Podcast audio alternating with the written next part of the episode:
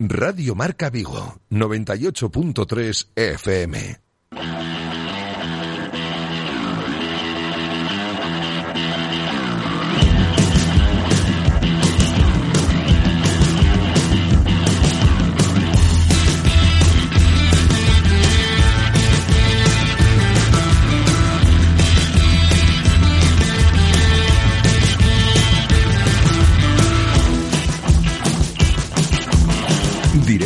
Vigo. José Ribeiro.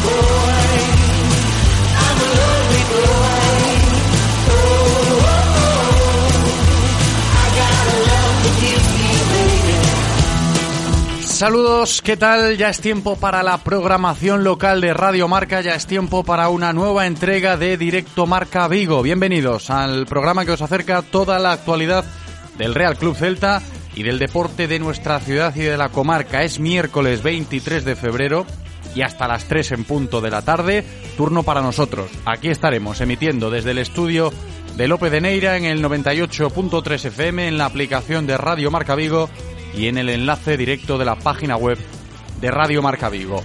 En cuanto al tiempo, seguimos con el cielo despejado aquí en la ciudad olívica. Otro día bonito con sol y temperaturas agradables. Se van a ir moviendo entre los 19 grados de máxima y los 9 de mínima.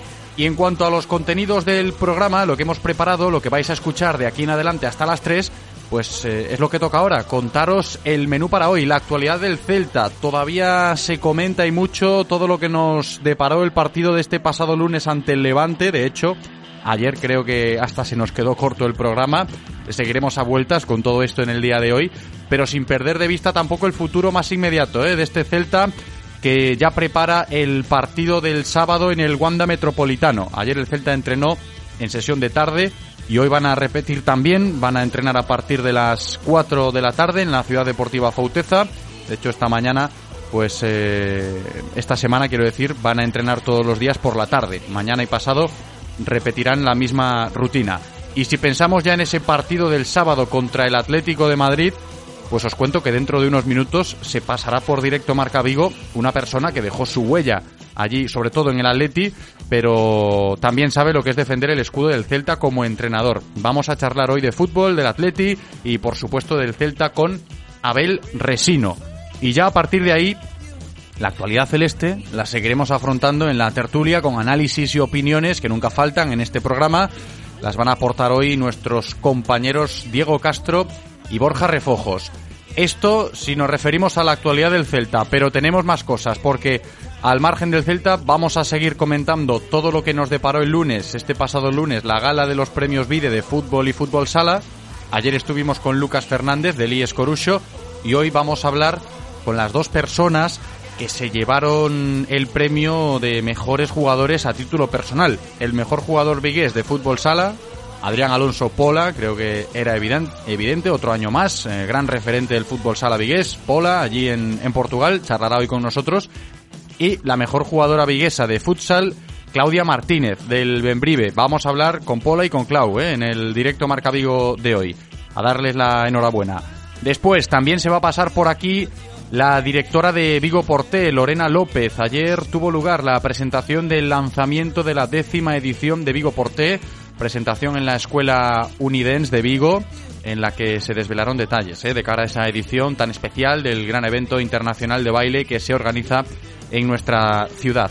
Luego, hablaremos de carreras de orientación. Si no sabéis mucho de este tema, luego prestad atención porque es más que interesante. Eh, desde el Club Vigo Orienta están preparando de cara al mes que viene, al mes de marzo, dos carreras de este estilo que tienen muy buena pinta y que seguro pues que a más de uno le pica el gusanillo, ¿no? Cuando hablemos de esto en el programa de hoy lo vamos a hacer con Michael Rodríguez del Club Vigo Orienta.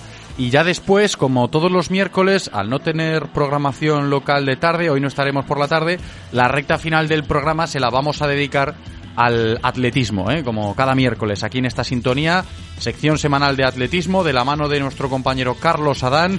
Me ha dicho que hoy vamos a hablar con Lidia Parada, lanzadora de jabalina, y con Antía Chamosa, ¿eh? pensando en citas importantes a nivel internacional, que hablamos de su especialidad, ¿eh? la marcha.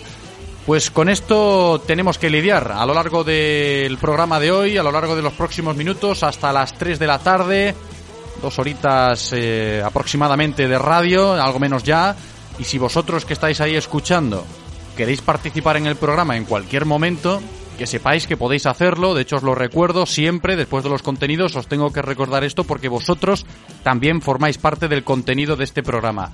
Vuestras opiniones al WhatsApp de la radio las escuchamos ahí en el 680-101-642. Nos podéis enviar notas de voz a ese WhatsApp al 680-101-642. Si preferís escribirnos mensajes en el Twitter, que sepáis que también os leemos ahí, arroba Radio Marca Vigo. Y os dejo por aquí también el teléfono de contacto, ese teléfono fijo, línea operativa durante todo el programa, por si queréis llamarnos, tenéis alguna duda que sepáis que os podéis poner en contacto con nosotros ahí, en el 986 43 68 38 986 43 68 38 Vamos a darle la bienvenida a Andrés, está preparado como siempre ahí para darle forma al programa desde la cabina técnica. Yo solo espero que vosotros también lo estéis. Directo Marca Vigo. Comenzamos.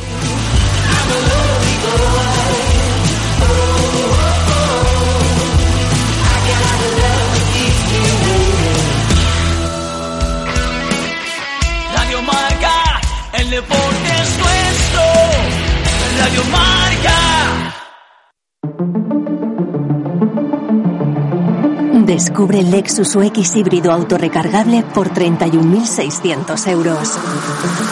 Lexus. Experience Amazing. Oferta financiando con Toyota Credit Bank hasta el 28 de febrero de 2022. Más información en lexusauto.es. Descúbrelo en Lexus Vigo, carretera de Camposancos 141, Vigo. En serio que pensas levar ti só o marketing da túa empresa? Ah, anda onde anda. En Galicia sabemos como facelo. Fala cun profesional. Marquea, Asociación Galega de Marketing. Cantas veces visitaches un lugar e quixeches quedar? Loz Rías Baixas, a historia dunha provincia que enamora. Premio SICTEC ao mellor destino turístico de calidade de toda España. Cude calidade ao Castelo de Soutomaior, o primeiro museo de Galicia que a consegue. Primeira Deputación Galega en formar parte da Spain Film Commission. Impacto de máis de 2 millóns de impresións nas redes sociais. E todo da man da Deputación de Pontevedra, dos concellos e do sector. Love Rías Baixas, a campaña con historias reais de persoas de catro continentes que chegaron á provincia e quedaron. Un destino de referencia nunha provincia inabarcable Coa que terás unha historia de amor Loz Rías Baixas Ven, esperámoste Deputación de Pontevedra A deputación que queres Si pensamos en automóviles, hay fechas que marcan un antes y un después. 1909. Nace Audi. 1916 nace BMW. 1926 nace Mercedes-Benz. 1982 nace Autorosas. Llegamos con la intención de ofrecerte la mejor experiencia automovilística con una amplia selección de marcas premium para que vivas y sientas la conducción. Autorosas. Ahora más que nunca seguimos apoyando el deporte vigués. Autorosas. Disfruta conduciendo. ¿Quieres dar tu opinión en Radio Marca Vigo? Envía tus notas de audio a nuestro WhatsApp 680-101-642. Participa con nosotros.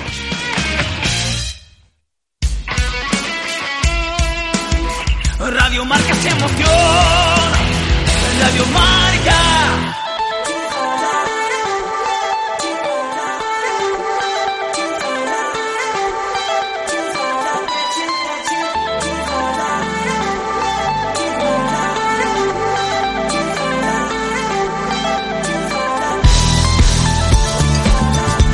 Directo Marca Vigo.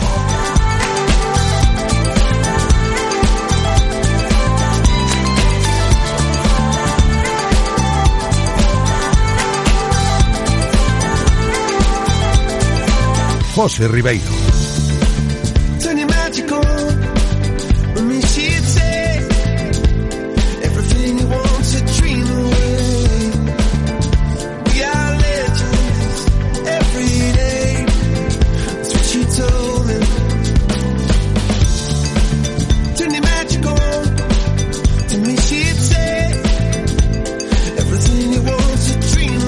Diecisiete minutos sobre la una de la tarde de este miércoles 23 de febrero, un miércoles soleado aquí en la ciudad olívica y un miércoles que también vamos a pasarlo hablando del Real Club Celta, como siempre en este programa. Vamos ya con toda la actualidad del conjunto celeste, un Celta que, lejos de todo lo que nos dejó el último partido, ese del lunes contra el Levante, las reflexiones de Coudet, si encaja o no Orbelín Pineda tras su debut, si todavía está este equipo capacitado para pelear por los puestos europeos este año. Lejos de todo eso, se presenta el nuevo horizonte que se tiñe ya desde ayer por la tarde de rojiblanco, cuando el primer equipo del Celta retomaba los entrenamientos de cara al partido del próximo sábado en el Wanda Metropolitano contra el Atlético de Madrid. Esta tarde el Celta va a volver a entrenar repitiendo la rutina de ayer, entrenamiento previsto para las 4 de la tarde en la Ciudad Deportiva Fauteza, allí en Mos, y así será también mañana y pasado. Ha programado el Chacho una semana de entrenamientos vespertinos. El Celta juega el sábado contra el Atleti a las 9 de la noche. Igual tiene algo que ver esto de los horarios, pensando en ese partido, pero como os estoy contando, el Celta va a entrenar toda esta semana por la tarde, en sesiones de tarde. A ver, ese partido se tendrá que afrontar, eh, me imagino, con el objetivo claro de no generar confusión, ¿no? Cuando se habla del lugar que ocupa el Celta en la tabla clasificatoria, habrá que ganarle al Atlético de Madrid para no quedarse ya en esa tierra de nadie que tanto detesta el propio Eduardo Coudet. Ahora conozco una nueva palabra que se llama tierra de nadie que no la conocía en el fútbol. Eh, yo le decía que seguramente hace un año y pico estar en la situación en la que estamos. Eh, yo dije que me harían un monumento, no sé si tanto, ¿no? Pero, pero bueno, también tenemos que saber para lo que nos hemos preparado, para lo que trabajamos, el equipo intenta hacerlo mejor. Todavía no hemos cumplido el primer objetivo que es eh, salvar la categoría, ¿no es cierto? Que para eso nos hemos preparado y, y y, lo que ha dicho el presidente, por sobre toda la cosa, como máxima autoridad del club, intentar hacerlo sin sufrir. Creo que no hay mucho hincha del Celta hoy que estén sufriendo. Y ya nos iremos a preparar para otras cosas. Ahora que una vez que cumplamos el objetivo, vamos a intentar hacer más, siempre. Eh, pero, pero me parece que estamos haciendo un gran esfuerzo y que necesitamos un reconocimiento. A mí no me gusta la palabra tierra de nadie.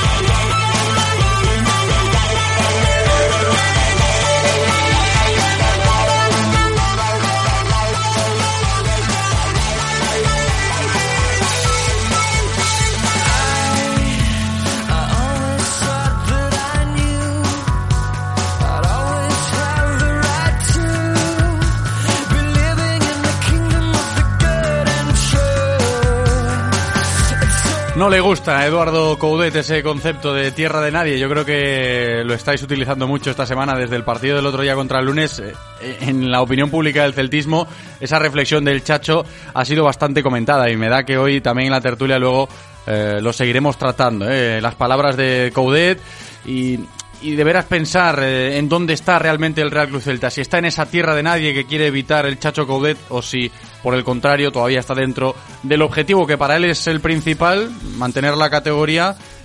O por el contrario, el otro que también se tanteó ya desde hace unas cuantas jornadas, cuando el equipo presentaba unas buenas sensaciones a nivel de resultados, sobre todo, de, de poder terminar este curso peleando, ¿por qué no?, por llegar a esos puestos europeos. Lo que pasa que, ayer también lo decíamos, eh, el empate contra el Levante ha enfriado un poquito esos ánimos, ¿no? O esas ilusiones. Vamos a hablar ahora con una persona que sabe mucho de esto, de gestionar equipos, de analizar la clasificación, de saber si estás o no en esa tierra de nadie que quiere esquivar Eduardo Coudet y que conoce muy bien al próximo rival del Real Club Celta, al Atlético de Madrid, por su pasado como portero en, en ese club, también en los banquillos y quieras que no, algo del, del Celta también guarda en su recuerdo, ¿no? Desde eh, aquella temporada en la cual pues Abel Resino estaba en el banquillo del Real Club Celta y consiguió, consiguió la permanencia in extremis. ¿Os acordáis de eso, no? Pues bien, hoy está con nosotros el propio Abel Resino, pensando lógicamente ya en ese próximo partido del sábado contra el Atlético de Madrid. Abel, ¿qué tal? Hola, muy buenas tardes a todos, ¿qué tal? Muy buenas, muchas gracias Abel por atender la llamada de Radio Marca Vigo. Nada, un placer. Un saludo para todos los celtinios. Lo reciben, ¿eh? Lo reciben seguro encantados. Luego hablamos de esos recuerdos de tu etapa aquí, pero antes fíjate que rescatábamos ahora las declaraciones de Coudet del pasado lunes. Eso de la tierra de nadie, al Chacho no le gusta. No sé cómo lo interpretas tú. ¿Qué, te dice la experiencia, Abel, cuando se habla de esto, de, de un equipo ahí en el limbo, en esa zona, en tierra de nadie? Bueno, pues yo creo que tiene razón el Chacho, ¿no? Yo pienso que estar en la tierra de nadie además que es peligroso. Es peligroso porque no va ni para arriba ni para abajo. Entonces, más bien tiendes a tirar para abajo, porque realmente ese, esa situación un poco anómala, por decir un poco ahí, entre media de, todo ahí en el limbo, yo creo que no es bueno porque al final se pierde mucho la tensión, ¿sabes? Se deja de competir al máximo porque parece como que no tienes ningún objetivo, ¿no? Y que cuando no tienes un, ningún objetivo es muy peligroso. Por tanto, yo creo que si el Chacho ha dicho más o menos que no le gusta eso, yo estoy de acuerdo con él. No, no puede ser, tiene que ser más optimistas y hay que intentar mirar siempre más para arriba, para arriba, con ese interés de mirar para arriba. Porque claro, Abel, entonces seguimos hablando de este asunto y, te pregunto, para ti, desde tu punto de vista, ¿dónde está ahora mismo? ¿Dónde, ¿Dónde ubicaríamos al Real Club Celta ahora mismo, en este momento del curso? Y yo, por lo que le he visto este año y por la plantilla que tiene todo, yo, para mí, el Celta yo le vería más para arriba que para abajo. Si para arriba, hombre, no te digo ya que puestos de Champions, por lo veo complicado, evidentemente, eh, pero yo me lo vería quizás acercándose más a eso, arañando más esos puestos de, UEFA, ¿no? de Europa League, que, realmente mirando para abajo. Es cierto que el otro día empató contra, contra el Levante, pero bueno, el Levante también le ganó al Atlético de Madrid aquí unos días. Es que el Levante también vive una situación anómala, tiene una plantilla para mí muy superior a los resultados que está obteniendo, ¿no? Por tanto, estamos viendo una liga para mí engañosa, engañosa en muchos aspectos. Equipos que parece que tienen eh, más equipos no están dando ese rendimiento, o por lo menos en la clasificación no se demuestra. Yo creo que el Celta, porque yo lo he visto, hay momentos, a mí me ha gustado, tiene un fútbol atractivo y realmente es un equipo interesante, tiene futbolistas, eh, fíjate, de mi etapa aún sigue Hugo Maya un buen rendimiento, eh, por supuesto Iago, eh, Santimina, eh, ahora no está jugando Rubén, que es un portero que yo debutó conmigo, si recordáis, es el más joven de, o más joven de la historia en debutar. Eh, Javi Galán me parece un, un, futbolista interesante en la banda izquierda, ¿no? Del lateral, es decir, hay jugadores ahí, tapias, hay futbolistas eh, que son interesantes. Por tanto, yo creo que el Celta tiene que intentar mirar para, para arriba, ¿no? A ver qué pasa, ¿no? Aquí a final de temporada, eh, si hablamos de hacia dónde tiene que mirar el Real Cruz Celta. Dice Abel Resino que más hacia arriba que hacia abajo. Lo estáis escuchando. Y quería aprovechar también la ocasión, Abel, que estás hoy con nosotros. Eh, una carrera muy dilatada en, en los banquillos en nuestro fútbol aquí en España pensando en lo que ayer comentábamos en el programa, después de haber escuchado a Coudet, que después del partido contra el Levante realizó una extensa reflexión sobre eh, su estado de ánimo, eh, explicando por qué no era el mismo ya desde hace unos meses en las ruedas de prensa, no quería dejar titulares, contestaba mucho más serio, no se extendía tanto. Y claro, esto a ti, cuando ves que a compañeros de profesión le, pasa eso, ¿Qué te dice? Y la cuestión que yo te planteo puede, puede ser la siguiente, ¿no? ¿Cómo era la relación con la prensa desde tu perspectiva, desde tu experiencia? No, no tiene que ser fácil, ¿no? Bueno, eh, yo siempre he sido una persona en ese aspecto he contestado a todo lo que se me ha planteado. Eh, lógicamente, a veces hay preguntas incómodas, preguntas que no, que no te gusta contestar o que no te, no te gustaría contestar. Pero bueno, también ahí está la habilidad del entrenador, saber comunicar y saber un poco. Yo creo que dejar titulares depende. Dejar titulares que a ti te interesen muchas veces mensajes para los propios futbolistas, también para la afición. Yo creo que eso para mí eso es interesante, ¿no? Es interesante que, que tú transmitas tanto a la plantilla, al grupo, como a la, a la, a la propia afición, o al propio lo que tú realmente quieres transmitir, ¿no? Entonces yo creo que ahora mismo, bueno, pues a veces todos sabemos, ¿no? Que muchas declaraciones también se malinterpretan o se sacan fuera de contexto porque cada uno tiene una forma de interpretarlo, ¿no? Entonces, lógicamente, a veces los entrenadores pues se sienten incómodos porque porque no saben cómo transmitir lo que realmente quieren transmitir o que, o que, el que está transcribiéndolo lo transcriba de una manera como con el sentimiento que lo quiere decir el entrenador. Entonces son, son situaciones complicadas que se dan a veces en el fútbol, pero eso no tiene que ser óbice para que eh, no sigas haciendo las declaraciones que tú crees que tienes que hacer y luego la prensa, pues bueno, tiene que interpretarlas de manera que quiera, ¿no? Sí, yo, yo es que aportaba mi opinión al respecto de esto ayer y a mí siempre me gustó el Chacho hablando en las ruedas de prensa porque se mostraba eh, muy cercano, eh, explicaba todo muy bien, pero claro, desde unas semanas atrás había cambiado esa actitud y el, el, lunes después del partido contra Levante lo explicó, que era porque no quería dejar esos titulares y entendió que eh, a veces se interpretaban mal las cosas y, y a mí Claro. eso me preocupó, ¿no? Dijo yo, caramba, oye, no, no es el chacho que a mí me gustaría ver, ¿no? Eh, Ese que, que estamos viendo últimamente. ¿Esto puede ser preocupante o no? Que el entrenador tenga ese, ese estado de ánimo, que piense esto, Abel.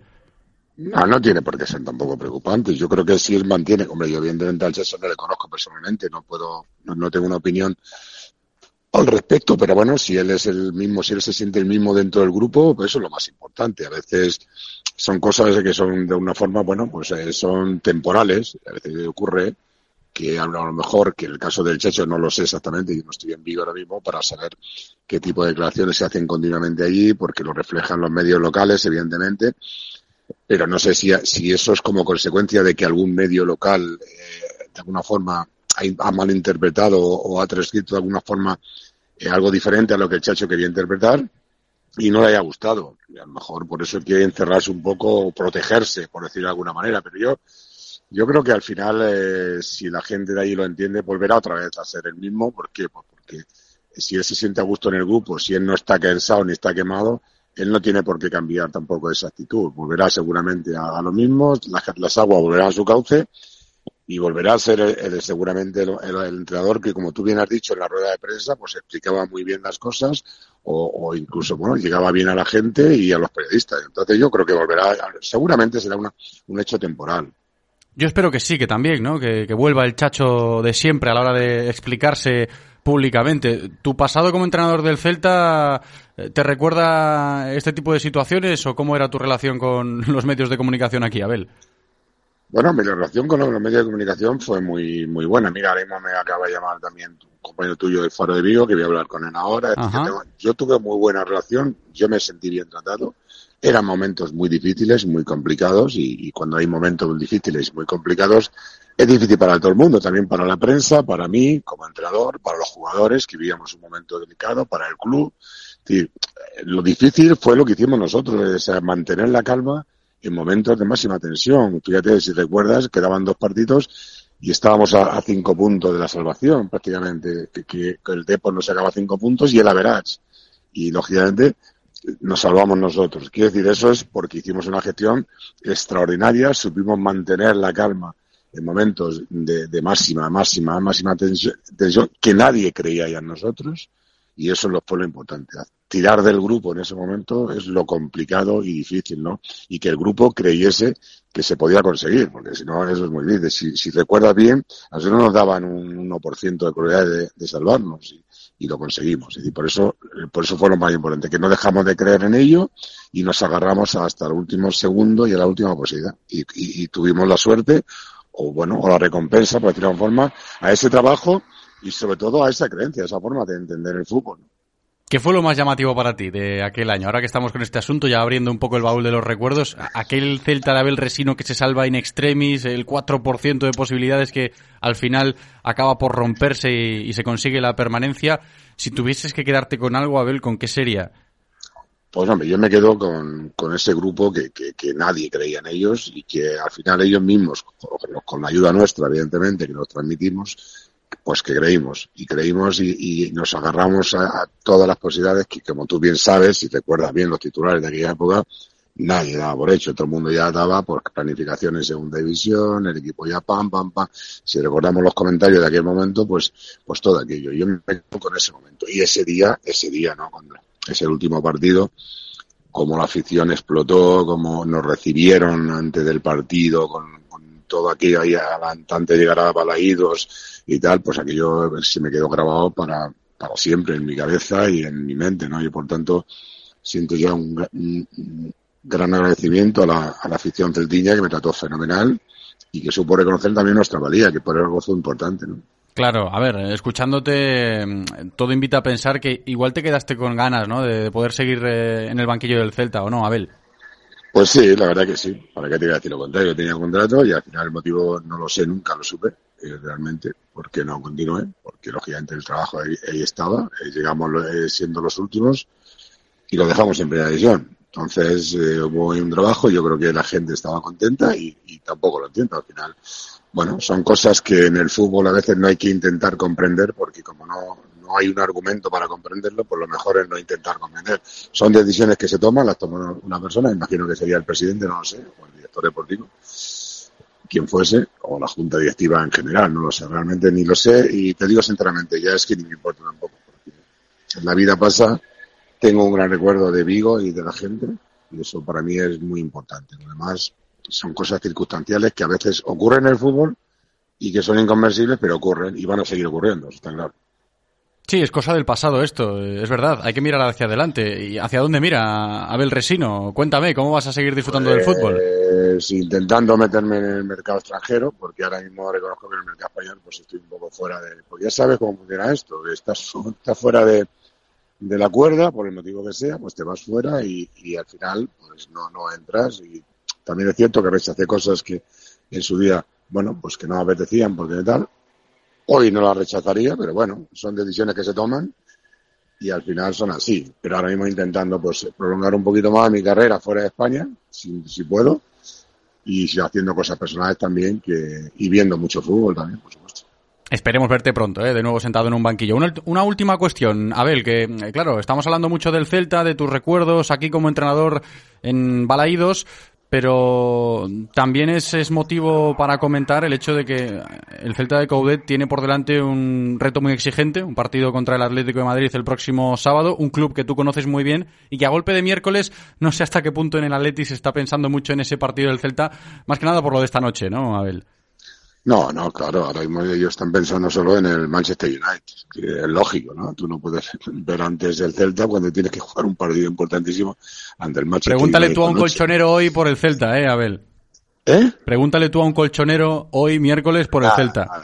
nadie sabe, ni, estoy seguro que ahora mismo nadie sabe ni que juega el domingo. Bueno, sí lo saben, pero quiero decirte que, que en la mente de todos no, no hay más espacio que el Manchester United. No porque no haya respeto al Celta, pero a partir de mañana se empezará a pensar en el Celta, pues, pero que es así. No, pues es que no puede ser de otra manera tampoco. eh. Pero bueno, es cierto que como decías, bueno, va a tener un partido exigente el Celta ante el Atlético de Madrid, es un equipo que cuando compite es difícil de ganarle, pero ojo, el, el Atlético de Madrid también va a tener un desgaste hoy importante ante el Manchester United. Y el partido del sábado está a la vuelta de la esquina. El Celta tiene más tiempo para prepararlo, jugadores mucho más descansados, y el Celta tiene un equipo que si juega con intensidad y va al choque sin miedo a por todo, tiene posibilidades de rascar algo aquí en Madrid, por supuesto. Déjame una reflexión eh, sobre el Atlético de Madrid. ¿Qué te está pareciendo este año tan complejo y tan difícil para los del Cholo? Pues irregular, está siendo un equipo irregular. Eh, está teniendo una un poco montaña rusa. Es decir, ha habido momentos que parecía como que le falta competir, ¿no? No ha sido el estilo de los últimos tiempos del Atlético de Madrid, donde competía hasta el último segundo, donde competía con mucha intensidad. Este año le está faltando eso, está faltando mucha continuidad en los partidos. Teniendo partidos otro día contra Osasuna.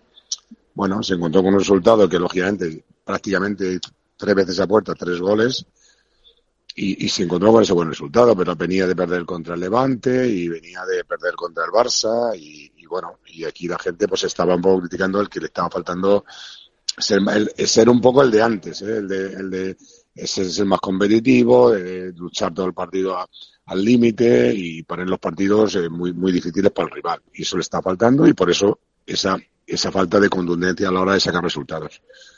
Un poco incógnita también, ¿no? El hecho de a ver qué Atleti se encuentra el Celta el sábado en el Wanda Metropolitano. Abel Resino, muchísimas gracias por estar hoy charlando con nosotros aquí en directo Marca Vigo. Un abrazo muy grande, Abel. Pues un abrazo para todos, un fuerte abrazo.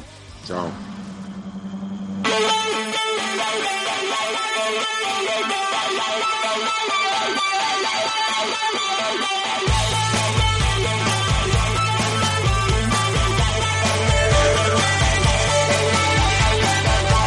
Directo Marca Vigo.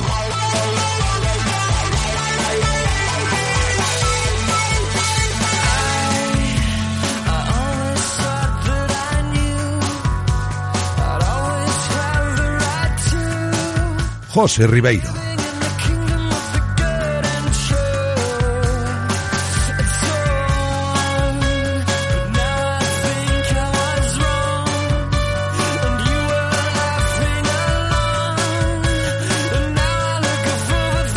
Le agradecemos, por supuesto, a Abel Resino que nos haya atendido en el día de hoy para, ya habéis escuchado, ¿eh? hablar del Real Club Celta, de, de, su pasado aquí, de lo que opina de Coudet, de los jugadores, de la actual plantilla del Celta, también del Atlético de Madrid. Un placer, lo dicho. Nosotros vamos a seguir avanzando. Enseguida vamos a comenzar la tertulia para continuar abordando la actualidad celeste, ya con análisis, opiniones de los de siempre, nuestros compañeros, nuestros tertulianos aquí en directo Marca Vigo. Hoy turno para Borja Refojos y Diego Castro.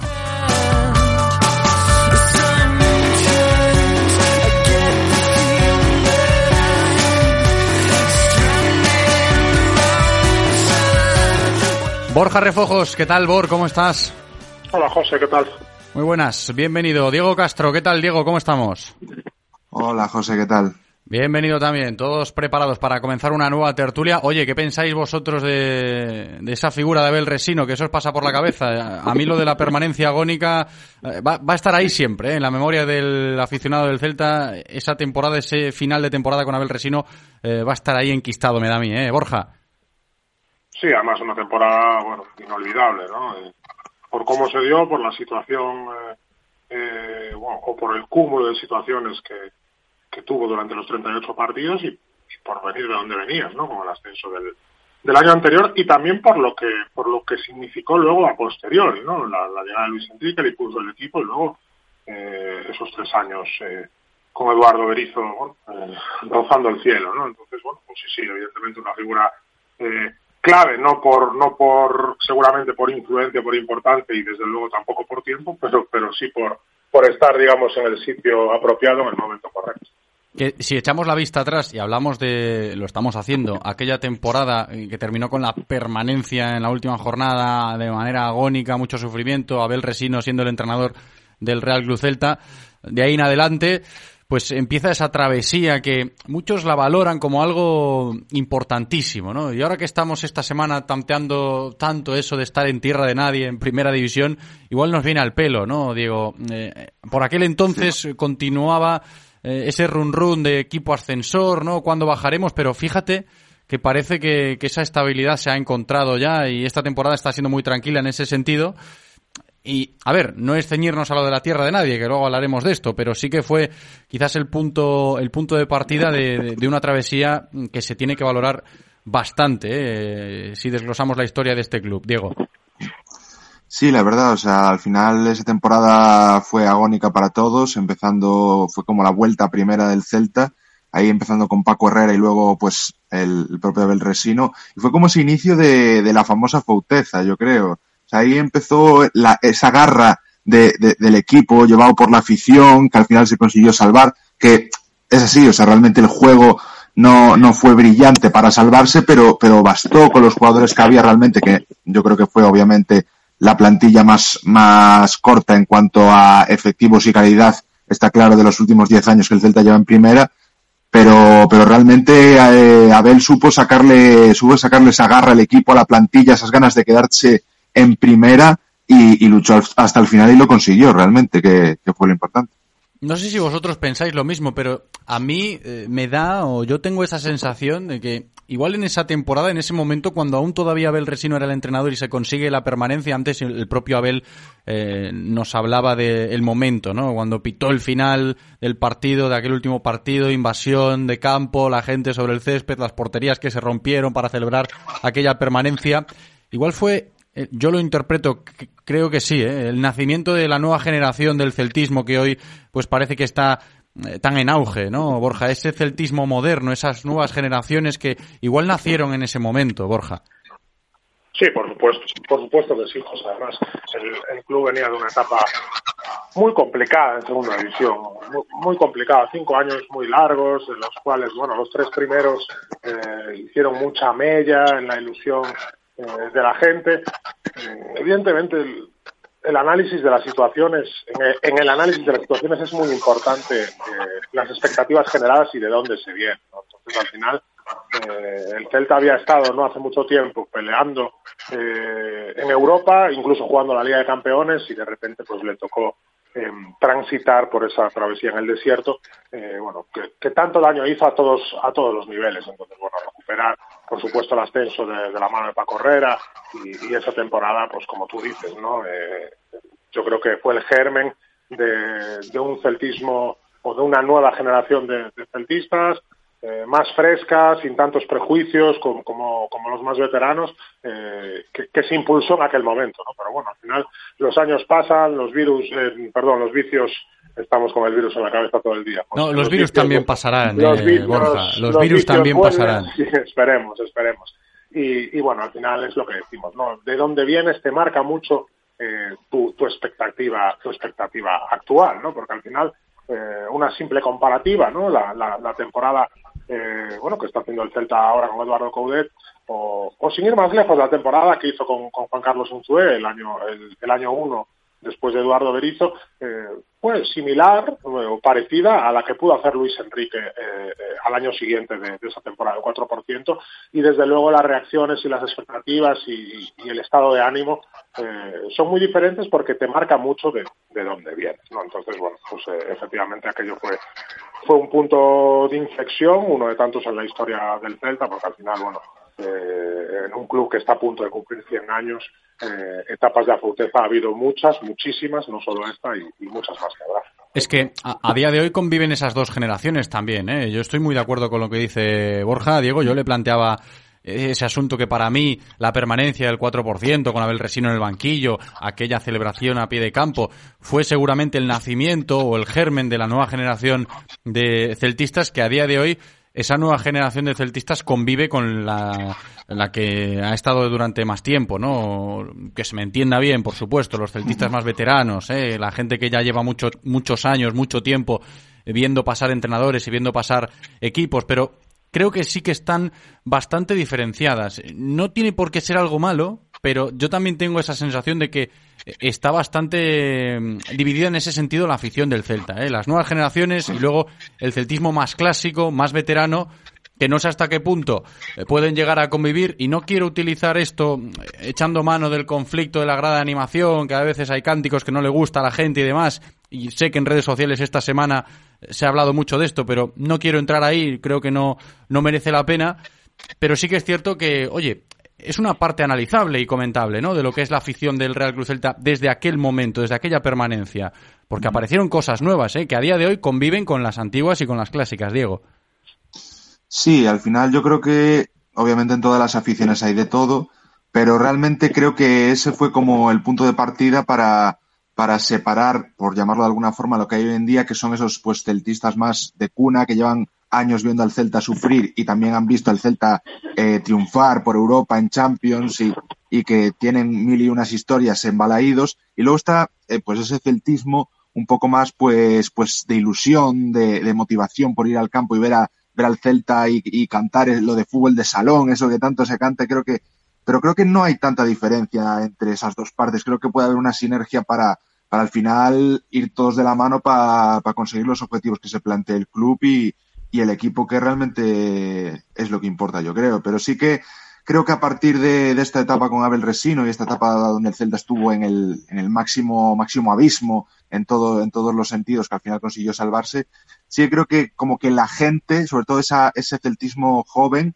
me incluyo, eh, eh, como que saltó, saltó al campo, o sea, realmente fue, fue como, como el punto de partida para lo que, lo que es hoy el día y para que se enganchara del todo al club y, y, y, al equipo en estos siguientes años, vaya. Sin duda, ¿eh? Pero, José, si me permites, sí, José, claro. al final yo, yo circunscribiría eso a un tema social.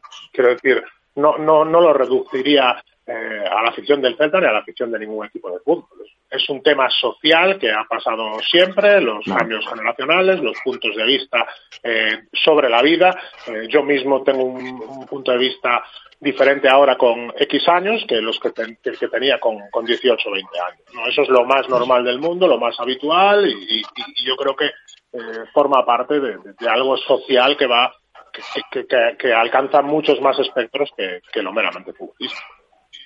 Es verdad, eh, también hay que tener esto en cuenta. Eh, el salto generacional no solo se ciñe al tema de la afición, pero a mí sí que me llama la atención, eh, refiriéndonos simplemente al concepto de afición del Celta, ¿no? Cómo, cómo está bien marcada, cómo está bien marcada esas nuevas generaciones de celtismo y luego los, los más veteranos del lugar, el celtismo clásico, por decirlo de, de alguna manera, y que se nos entienda bien, cuando hablamos de esto, que al fin y al cabo, como decía Diego, eh, la afición unida, en resumidas cuentas, jamás será vencida, ¿no? Pues esperemos que sea así y las polémicas queden, queden apartadas, ¿no? Entre la propia afición del Real Club Celta.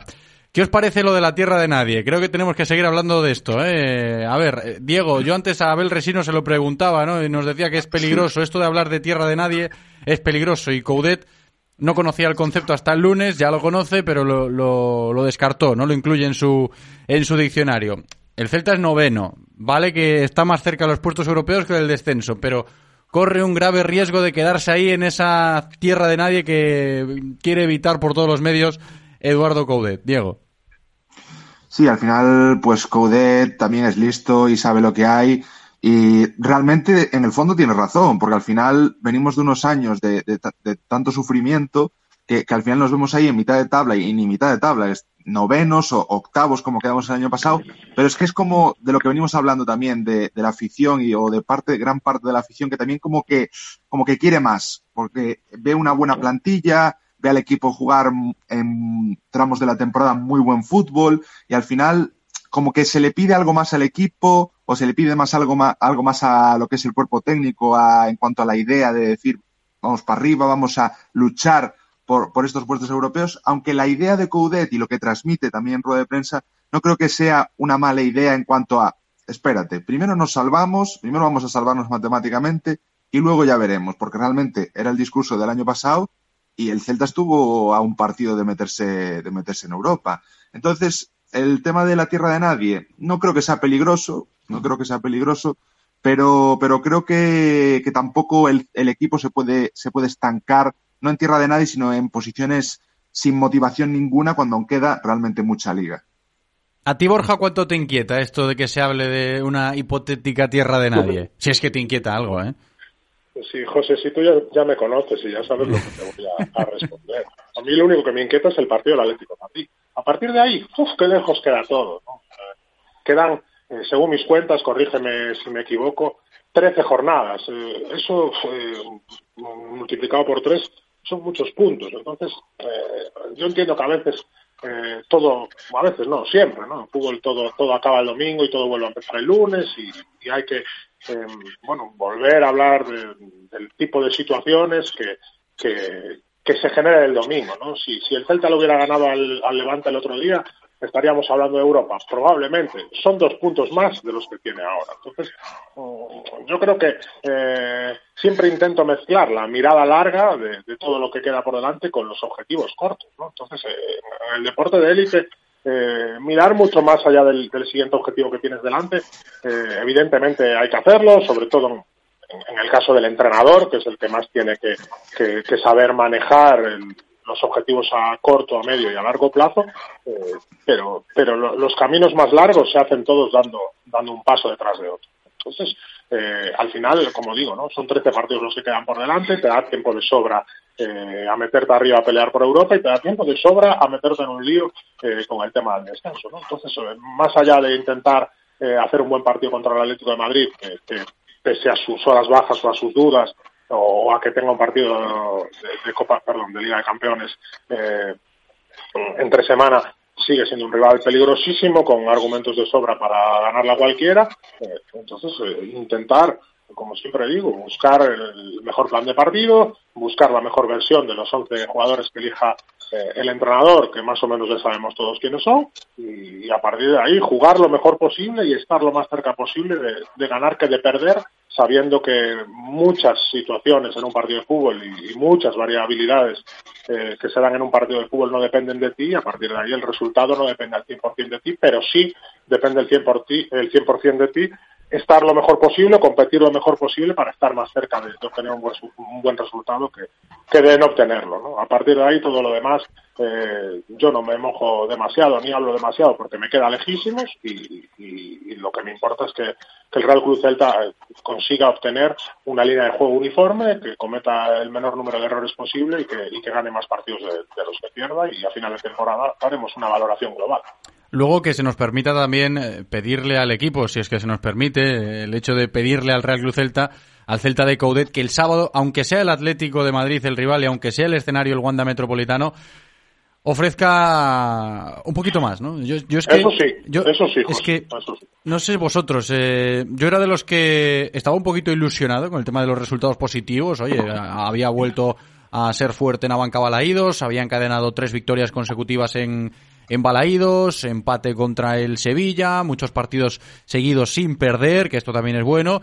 Y lo reconozco, yo pensaba, pues este equipo sí de verdad tiene que mirar más hacia arriba que hacia abajo y por qué no pelear por estar eh, en los puestos europeos, porque yo siempre lo he defendido, creo que el Celta tiene jugadores con talento de sobra para, para moverse en esas zonas de, de la tabla, aunque sean intermitentes, porque lo son, tendrán que mejorar eso, pero creo que tiene efectivos de sobra para moverse en esas zonas de la clasificación. Sí que me he quedado un poquito frío después de, del partido del lunes contra el Levante y del anterior en Cádiz, ¿eh? de ver a un equipo otra vez plano, generando muy poco y des despertando ahí, no sé si fantasmas del pasado, pero una apatía que no me gustó. No, no me gustó, no quiero decir que hayan jugado de una manera apática, pero sí que al espectador seguramente se le quedó esa sensación, al aficionado se le quedó esa sensación, al menos a mí sí, de decir, ah, en vez de ir para adelante vamos hacia atrás o qué pasa, ¿no? En este momento de la temporada. Por eso lo de pedirle un poco más al equipo, ¿no? Con vistas al próximo partido, aunque sea el Atlético de Madrid, insisto, Diego.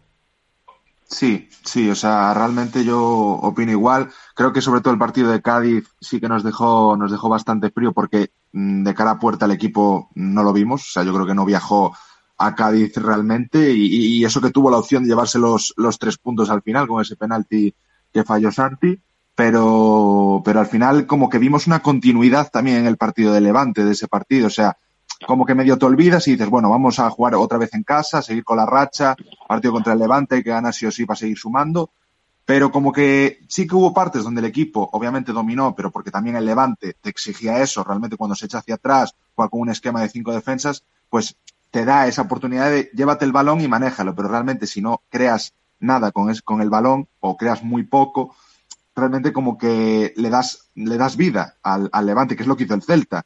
Realmente el otro día, eh, en vez de ir a por el segundo, teniendo el partido ya bastante abierto, como que hubo el cambio de tapia, se medio cerró un poco, el Levante también había tenido algunas claras que encima te había avisado, y al final, pues, el empate como que te deja frío, pero pero realmente yo creo que el sábado contra el Atlético de Madrid, sea el Wanda, sea el Atlético, y eso que el Atlético no pasa, no pasa su mejor momento, pero, pero creo que el Celta va a salir con esa, con esa garra de, de campo grande, como, como hizo contra el Betis, por ejemplo, de decir, aquí estamos nosotros. Y sí que no, en los dos últimos partidos no han sido los mejores resultados ni el mejor juego, pero, pero cuidado, cuidado con el Celta el sábado en el Wanda. ¿eh? No, escuchando a Diego me vengo arriba, eh, Borja. Pero, sí que sí que es cierto que se le puede pedir o se le debe pedir eso al, al Celta de Coudet para sobre todo para tratar de esquivar eso que tanto odia. Y vuelvo a lo de la tierra de nadie. Eh, si queremos no hablar de tierra de nadie, evidentemente la imagen tiene que ser otra, al menos a la hora de, competir. Por lo de no ir para atrás en vez de ir hacia adelante, ¿no? Que a mí me dio esa sensación, sobre todo en los dos últimos partidos, que el equipo cortó la progresión que parecía que estaba presentando, Borja. Sí, hombre, está, está claro que, el desempeño no, no fue mejor. Yo no, no hablaría en ningún caso de actitud, ni de garra, ni de todas esas cosas, porque bueno, no, no, no es algo que me guste demasiado. Sí que hablaría de fútbol y efectivamente el, el otro día el cambio de Tapia eh, bueno, pues no le sentó bien al equipo. ¿no? Son cosas que, pueden pasar, porque además eh, era un cambio que tenía sentido para pasar a, doble línea de cuatro, para pasar a tener más control de juego con balón y también sin balón, y sin embargo, pues eh, sucedió todo lo contrario, el equipo se, se descolocó mucho, eh, se partió por la mitad eh, con, la gente de arriba, incluido Orbelín Pineda, eh, muy arriba y, la otra mitad muy atrás, un equipo muy largo y eso generó un descontrol en el juego eh, que bueno, podía haber caído desde el otro lado. Al final el Celta tuvo un par de ocasiones claras, tres, una Orbelín Pineda clarísima que saca el portero abajo, eh, pero es verdad que si tú estás ganando, jugando en casa contra un equipo, eh, además en la situación tan desesperada que, tiene el Levante, si, si te vas a un partido de intercambio de golpes, eh, tienes más posibilidades tú, seguramente, por la dinámica que tienes arriba de ganarlo, pero entras en, o corres el riesgo de de que pueda suceder lo que lo que sucedió. Más allá de eso, bueno, son, son cosas de fútbol, son cosas que pasan. La idea con la que se hace ese cambio y, con, y lo que pretende hacer el entrenador, yo la entiendo y hasta la comparto, pero luego a veces las ejecuciones no, no son las mejores. Entonces, bueno, pues, eh, trabajar eh, a partir de eso, intentar mejorar, intentar eh, ofrecer una línea de juego que sea más uniforme y que, y que, te permita competir contra el Atlético de Madrid y eso es lo que yo le lo que yo le pediría José eso sí que estamos de acuerdo le pediría más más eh, más fútbol sobre todo al, equipo de Eduardo Coudet porque siento y pienso que tiene futbolistas tiene propuesta tiene idea y tiene entrenador y cuerpo técnico para para desarrollar más fútbol y, y, y, de forma más regular y, más uniforme como además ya ya lo hemos visto ¿no? así que más allá de, de garra o de actitud espero que el que contra el Atlético Madrid el, el Celta ponga fútbol sobre el terreno. Lo, del cambio de Tapia, que ahora utiliza ese argumento Borja Refojos para hablar quizás de, ese pasito atrás de rendimiento en cuanto a rendimiento que ha dado el Celta. A Tapia lo podemos incluir ahí. Me, me parece analizable, ¿no? La situación de un futbolista que era eh, fundamental hace unos meses y que ahora ha perdido peso en el equipo porque Fran Beltrán está siendo de los mejores y juegan ahí en la misma posición y Coudet eh, los considera competencia directa. Y digo que es curioso el caso de Renato porque yo también me paré a, pensar eh, en esta situación en esta tesitura después del partido contra el Levante a raíz de eso, ¿no? Oye, creo que al Celta le penalizó bastante el cambio de Renato Tapia y cómo empezó a desordenarse un poquito más a raíz de ese, de ese momento, ¿no? Algo que aprovechó el Levante y que desconcertó mucho al Celta, enfadó mucho al propio Coudet porque también los desajustes venían de, los repliegues, en fin, lo, decíamos ayer, ¿no? Las broncas que echó Coudet en la banda, Orbelín, que estaba un poco perdido, a Santi en los repliegues, incluso a Yago Aspas,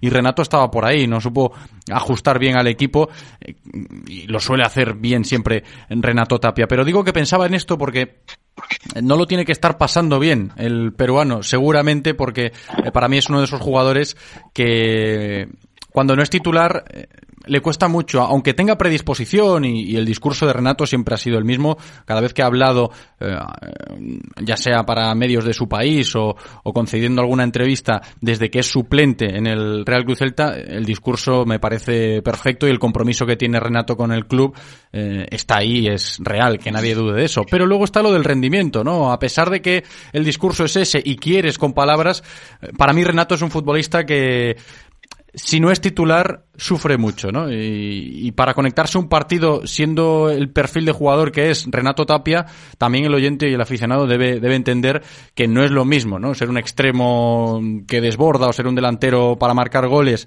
siendo suplente que ser un, jugador del corte y del perfil y de la actitud de, Renato Tapia, incluso de la forma de ser de Renato Tapia, ¿no? Ese temperamento que cuando estás en el banquillo pues por mucho que quieras, es muy difícil tenerlo. Y me da miedo que le pase factura esto, ¿eh? A, Renato, hablando de su rendimiento. Diego.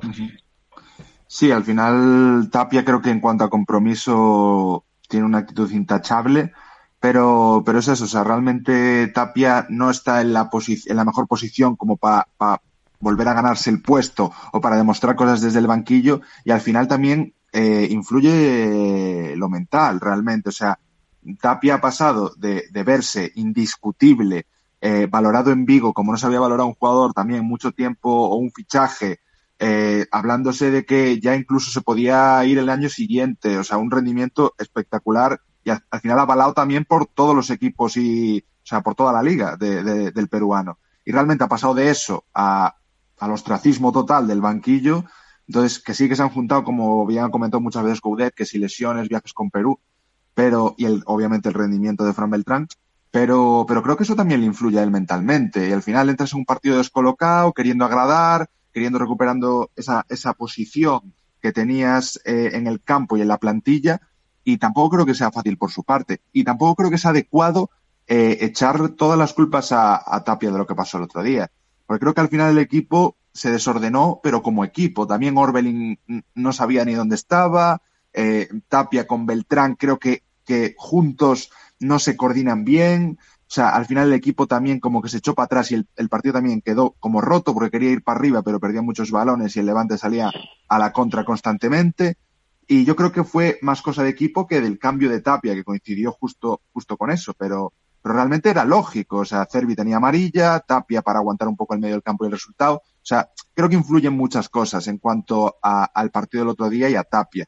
Pero en cuanto a Tapia en general, creo que, creo que no es fácil su situación, pero yo confío en que recupere su mejor versión y, y pueda aportar no solo al equipo como titular, sino a la plantilla, que yo creo que a día de hoy lo sigue haciendo. Es que es un caso complejo, ¿eh? por eso yo lanzaba la reflexión, en concreto hablando de Renato Tapia, lo mencionaste antes, Borja, y me parece algo a tener en cuenta, ¿eh? con vistas a los próximos partidos. Borja. Bueno, es fútbol, José. Es decir, eh, el año pasado era Beltrán el que no jugaba nada, el que tenía que encontrar sus minutos, el que jugaba, eh, encontraba minutos jugando por delante en la posición de Denis a veces, incluso hasta en banda. Eh, hay que seguir trabajando, hay que seguir mejorando, hay que seguir todos los días poniéndoselo lo más difícil posible al entrenador y, cuando llegue tu oportunidad tratar de aprovecharla, ¿no? Ahora las tornas se han cambiado y, Renato tiene, tiene que trabajar duro para mmm, demostrar que es una, que es una posibilidad o que es una opción para el, para el cuerpo técnico y para el entrenador. Si esto no tiene más secretos, ¿no? Evidentemente, eh, no creo que le hayan beneficiado, pues, las lesiones o los problemas físicos que, ha venido teniendo, por supuesto acrecentados por las convocatorias con, su selección nacional. Entonces eh, ha dejado este decorado, ¿no? Al final el, el sistema, el, la distribución táctica que, emplea Eduardo Coudet con ese rombo en el centro del campo mmm, es tan particular y tan específica eh, que necesita eh, bueno pues unos roles muy marcados ¿no? sí y mucho y mucho rodaje también eh Borja que no es fácil. Por eso decía lo de los suplentes en el Celta hay que cogerlo con pinzas. Que no tiene que ser fácil ser suplente en el Celta a día de hoy. No para nada para nada. Sobre todo a nivel a nivel eh, interno y a nivel de propuesta o, o de ideología o, o, de, o, de, forma de entender esto de, de Eduardo Coudet y de su cuerpo técnico. Ellos entienden que, eh, que tienen que jugar los 11 que ellos consideran mejor eh, cada domingo y generalmente los 11 que ellos consideran mejores eh, suelen ser los mismos, al menos durante un periodo de tiempo, vamos a decir, medio. ¿no?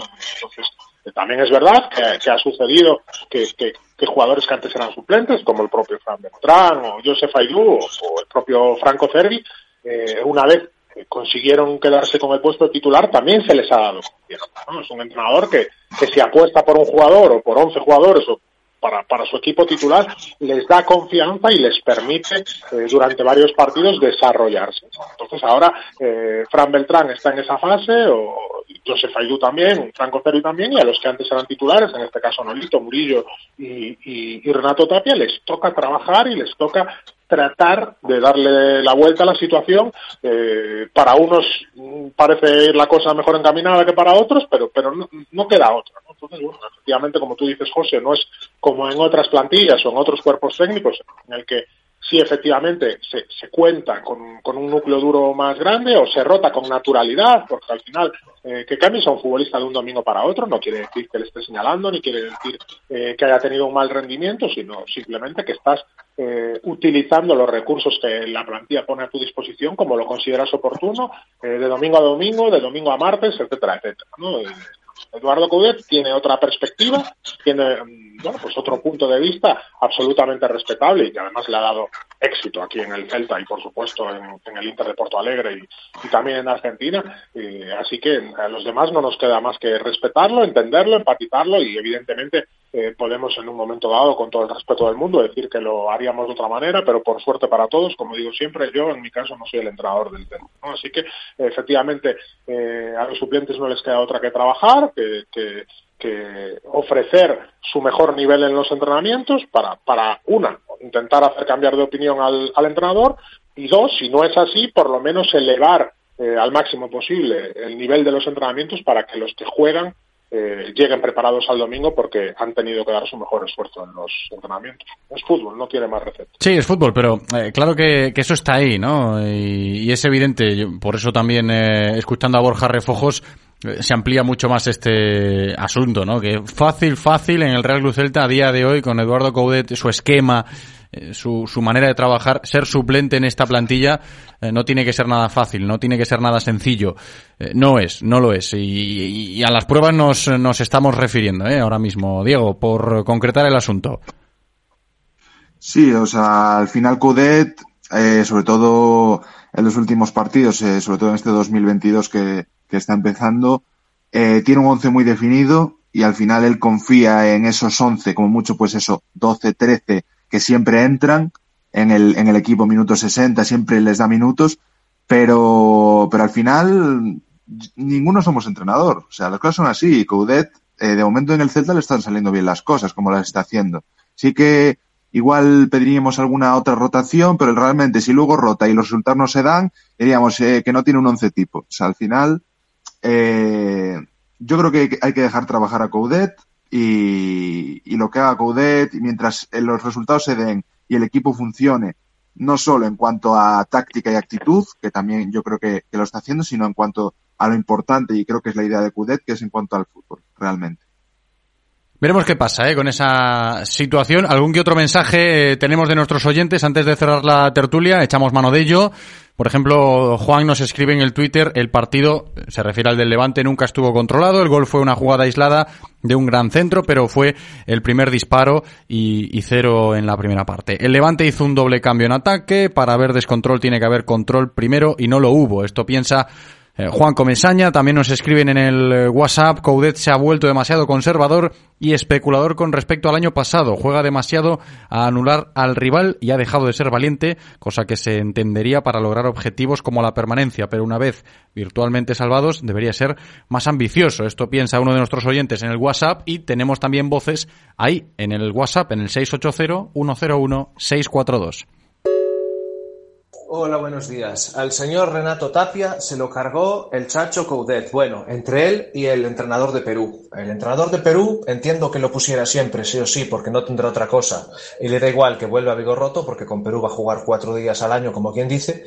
Pero cuando Renato estaba, que si viaje para aquí, que si viaje para allá, que si... ¿Te recordáis cuando era titular indiscutible y venía de pegarse un, un viaje ahí transoceánico y de jugar dos partidos con Perú y dos días después estar jugando aquí titular. ¿Pero en qué cabeza cabe eso? Claro que acabó petando, es normal. Además, un tío a la intensidad que juega él, que es un tío que, que se revienta en el campo, normal que se acabara rompiendo.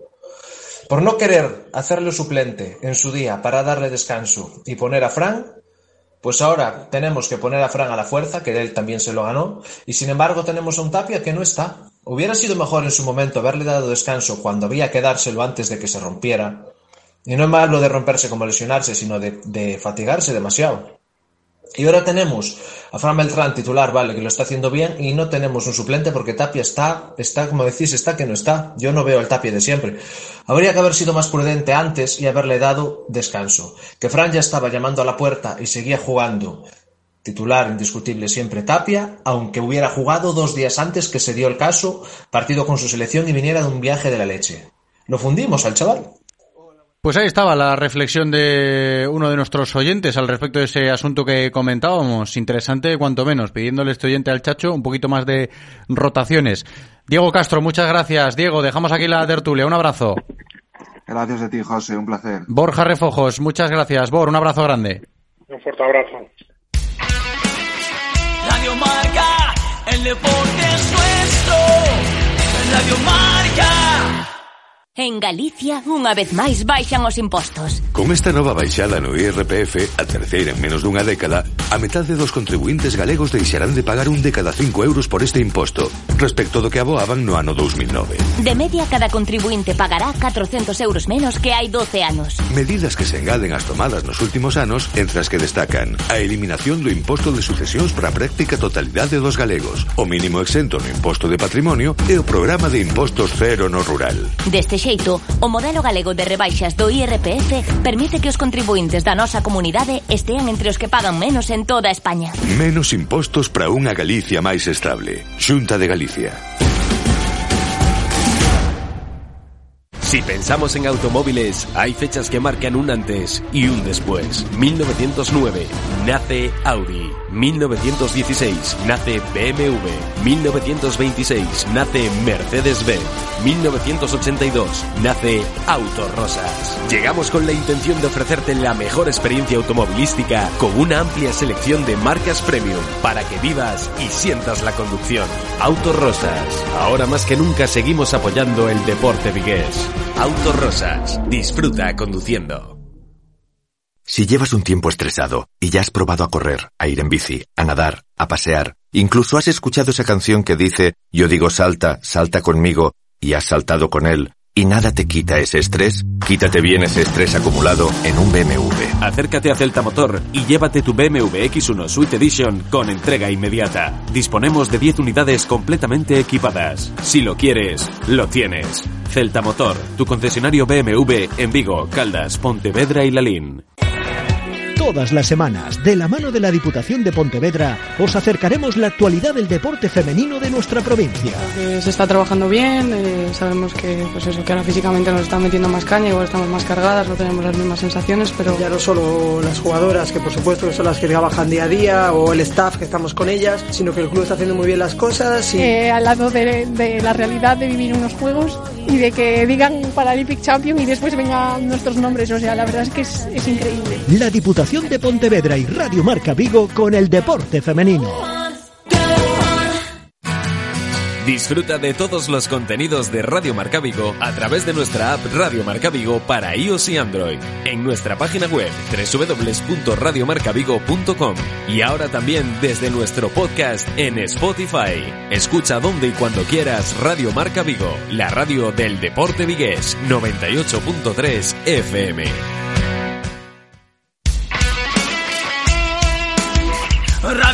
Emociona.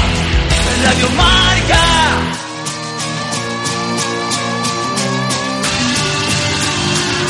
Directo Marca Vigo. José Ribeiro.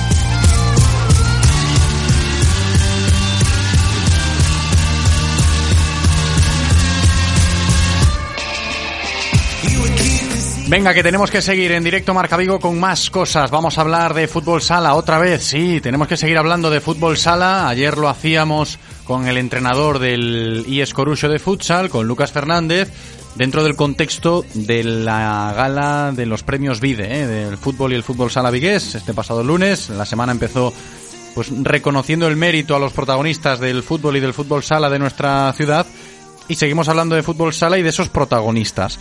Hoy vamos a estar con los dos que han ganado el premio como los mejores jugadores de fútbol sala de nuestra ciudad. Premio masculino y premio femenino. Empezamos por la mejor jugadora viguesa de fútbol sala, es Claudia Martínez del Benbrive y está con nosotros. Claudia, ¿qué tal? Hola, ¿qué tal José? Buenas tardes. Muy buenas, bienvenida y enhorabuena por el premio, eso lo primero. Muchísimas gracias.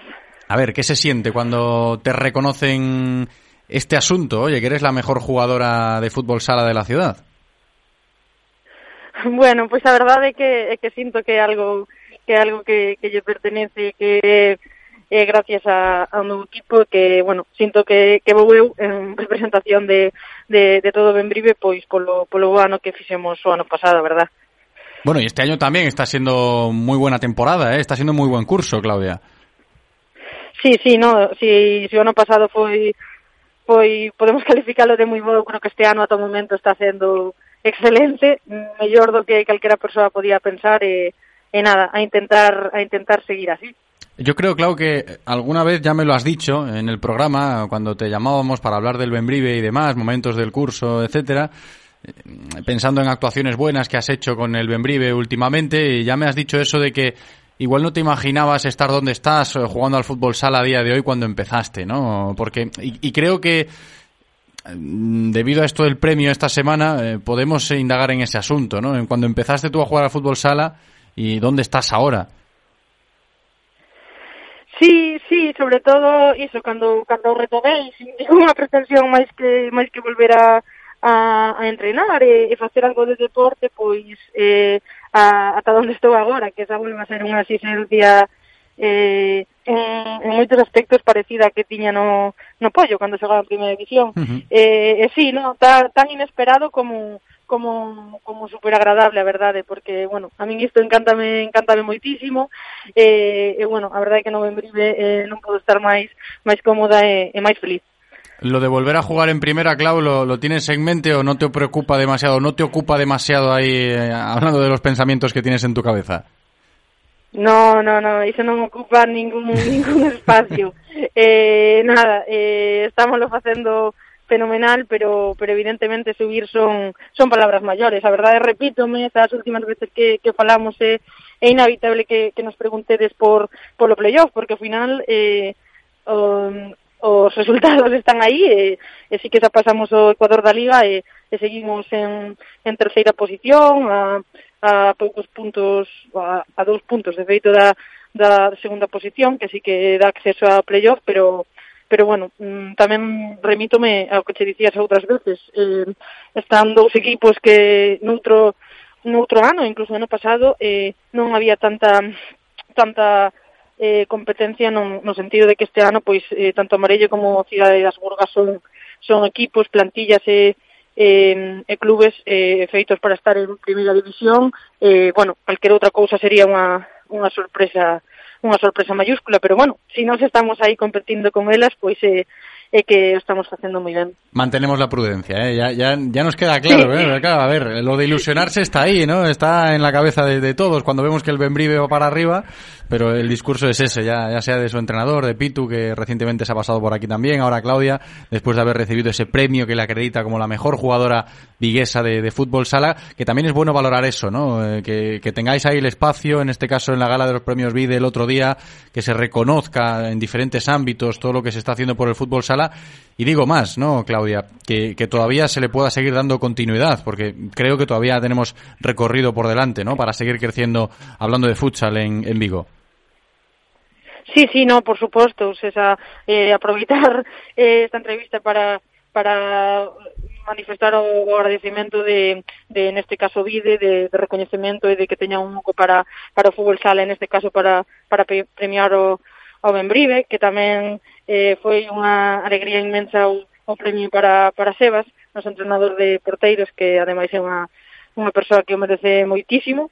Eh, e nada, sí, por suposto, o, o acto estivo, estivo moi ben, eh, e nada, o que diste de, de aquí para arriba e, e a seguir con, co, co apoio a, a, aos deportes minoritarios, que neste caso, sí que como dixo o alcalde, o fútbol é o deporte emperador, pero pero bueno, sí que a veces o fútbol sala eh, queda como o irmán, o irmán pequeno do, do fútbol e bueno, todo todos os actos que se san para ter repercusión eh, facer notar fútbol sala, pois.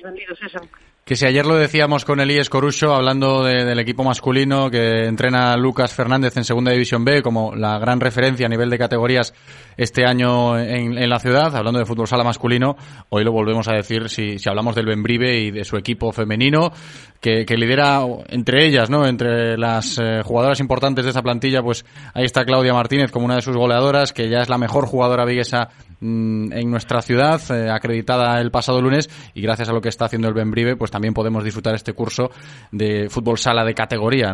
De categoría de plata aquí en, en Vigo. Claudia Martínez, gracias por atendernos como siempre, Clau, y enhorabuena de nuevo, ¿eh? Por ese premio. Un abrazo. Muchísimas gracias. Hasta luego, chao.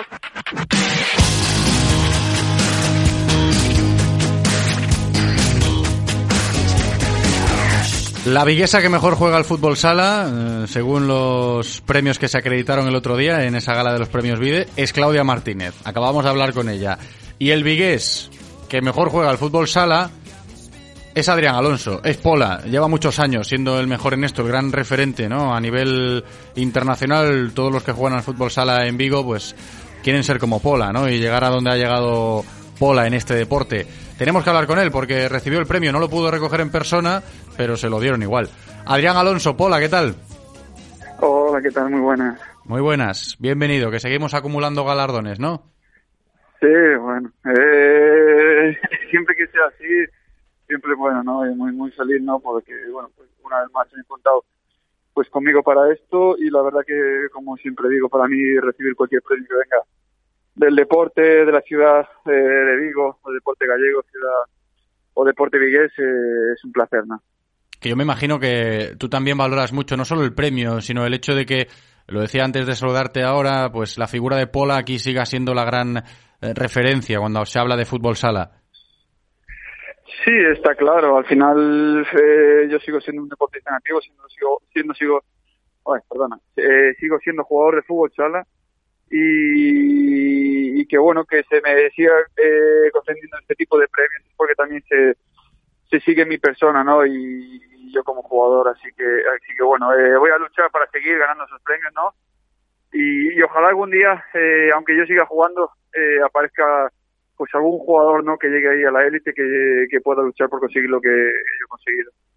¿Algún jugador, Pola, y algún proyecto, no? Porque tú, aunque todavía estás en activo, disfrutando del fútbol sala allí en Portugal, ahora ya nos lo has dicho muchas veces en este programa esta temporada, cerquita, un poquito más cerca de casa, allí en Braga, eh, lo de el proyecto que, que, se lleva persiguiendo por mucha gente aquí en Vigo, ¿no? Para que eh, el fútbol sala de verdad asome la cabeza con fuerza en nuestra ciudad. Antes hablábamos del Benbrive, ahí están las chicas en segunda división, los chicos del IES Coruso en segunda B. Eh, la gente lo está persiguiendo, pero ese proyecto tarde o temprano debería llegar, ¿no, Pola?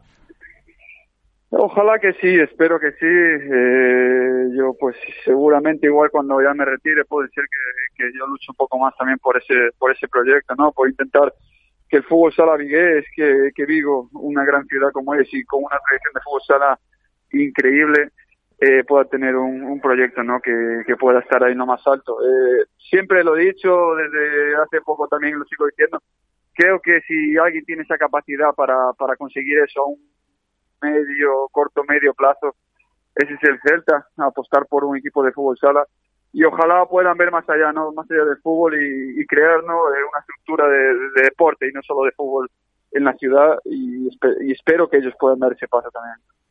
Pues sí, la verdad que es algo muy interesante y siempre se recurre al Real Club a ver si se anima la entidad que preside Carlos Mourinho, pero también es más que interesante eso que nos acabas de decir, ¿eh? Pola, que yo me voy a quedar, ojalá verte muchos años más jugando al más alto nivel en el fútbol sala, eh, en Braga o donde sea que te lleve la vida, pero si cuando tú decidas dejarlo te centras en eso, seguro que Vigo y el fútbol sala Vigues te lo va a agradecer y puede ser un, un escaparate y un escenario muy interesante. Si lo tienes en cuenta, yo te tomo la palabra, ¿eh, Adri?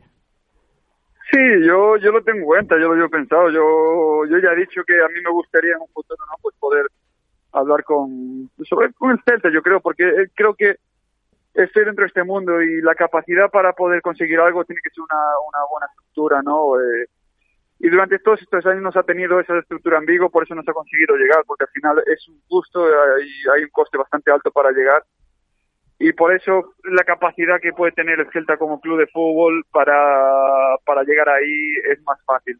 Así que bueno, ojalá en el futuro no podamos podamos conversar, podamos ver y se puedan animar. Ojalá que así sea, ¿eh? está en la mente de Pola, lo acabáis de escuchar, eso de seguir luchando por un equipo en la élite del fútbol sala nacional. Adrián Alonso, Pola, enhorabuena ¿eh? por ese premio, gracias por atendernos. Muchísimas gracias a vosotros, un abrazo.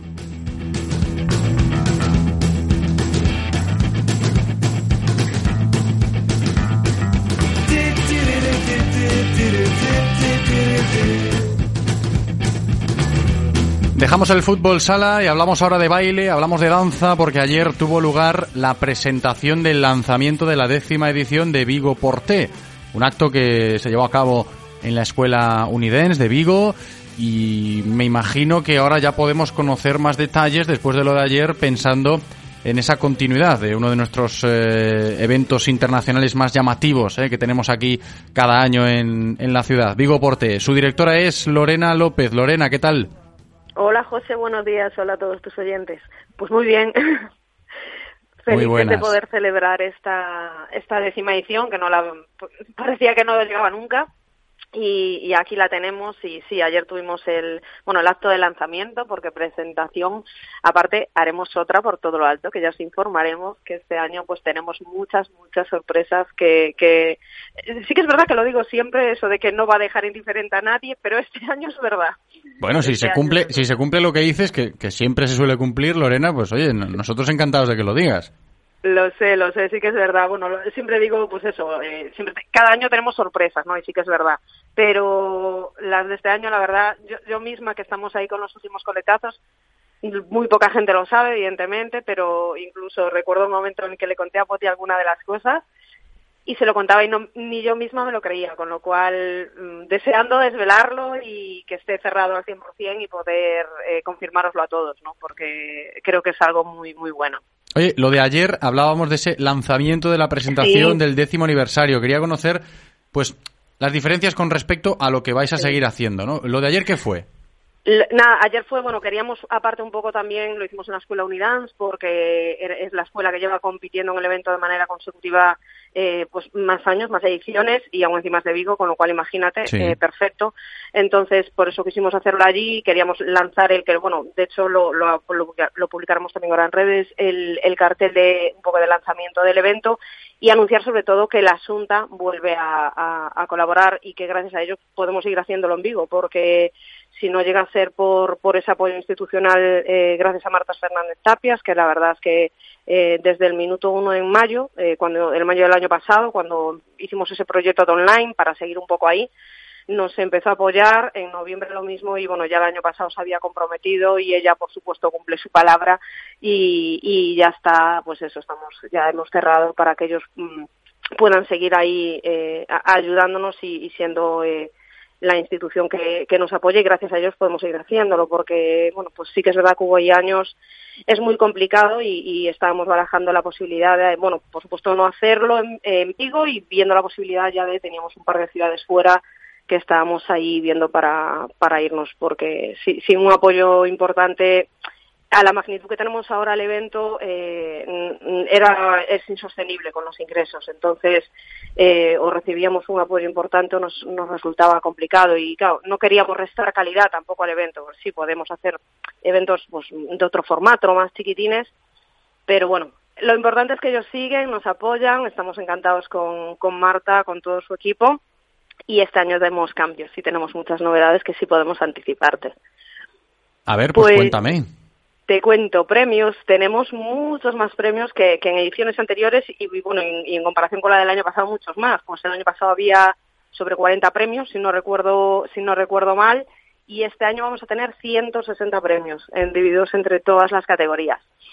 Y a mayores este año vamos a hacer por primera vez un premio Vigo Porté al a, la mejor coreografía de todo el campeonato, es decir, independientemente de la categoría que sea, eh, vamos a elegir una única coreografía. Bueno, vamos, no, van, digo vamos y yo ni pincho ni corto.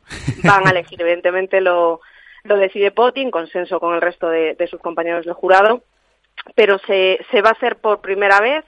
Me preguntaba un compañero tuyo también de medios si bueno si era con carácter de, continuar y la idea es que sí eh, qué mejor año que este para hacerlo por primera vez y, y, continuarlo ¿no? para, para el resto de los años, dar ese premio, dar ese premio Vigo Porté en, entre todas ¿no? las, las opciones de, de coreografías que se presenten. Estupendo, ¿eh? suena muy bien y la noticia eh. principal después de lo de ayer, de ese lanzamiento, es que ya habéis escuchado a Lorena gracias a los apoyos, pues Vigo Porté va a poder seguir llamándose así. ¿eh? Vamos a tener, vamos a tener Vigo Porté en la ciudad eh, otro año más. Lorena, muchísimas gracias, como siempre, estaremos en contacto. Un abrazo. Muchísimas gracias a ti. Un abrazo a todos los oyentes. Gracias.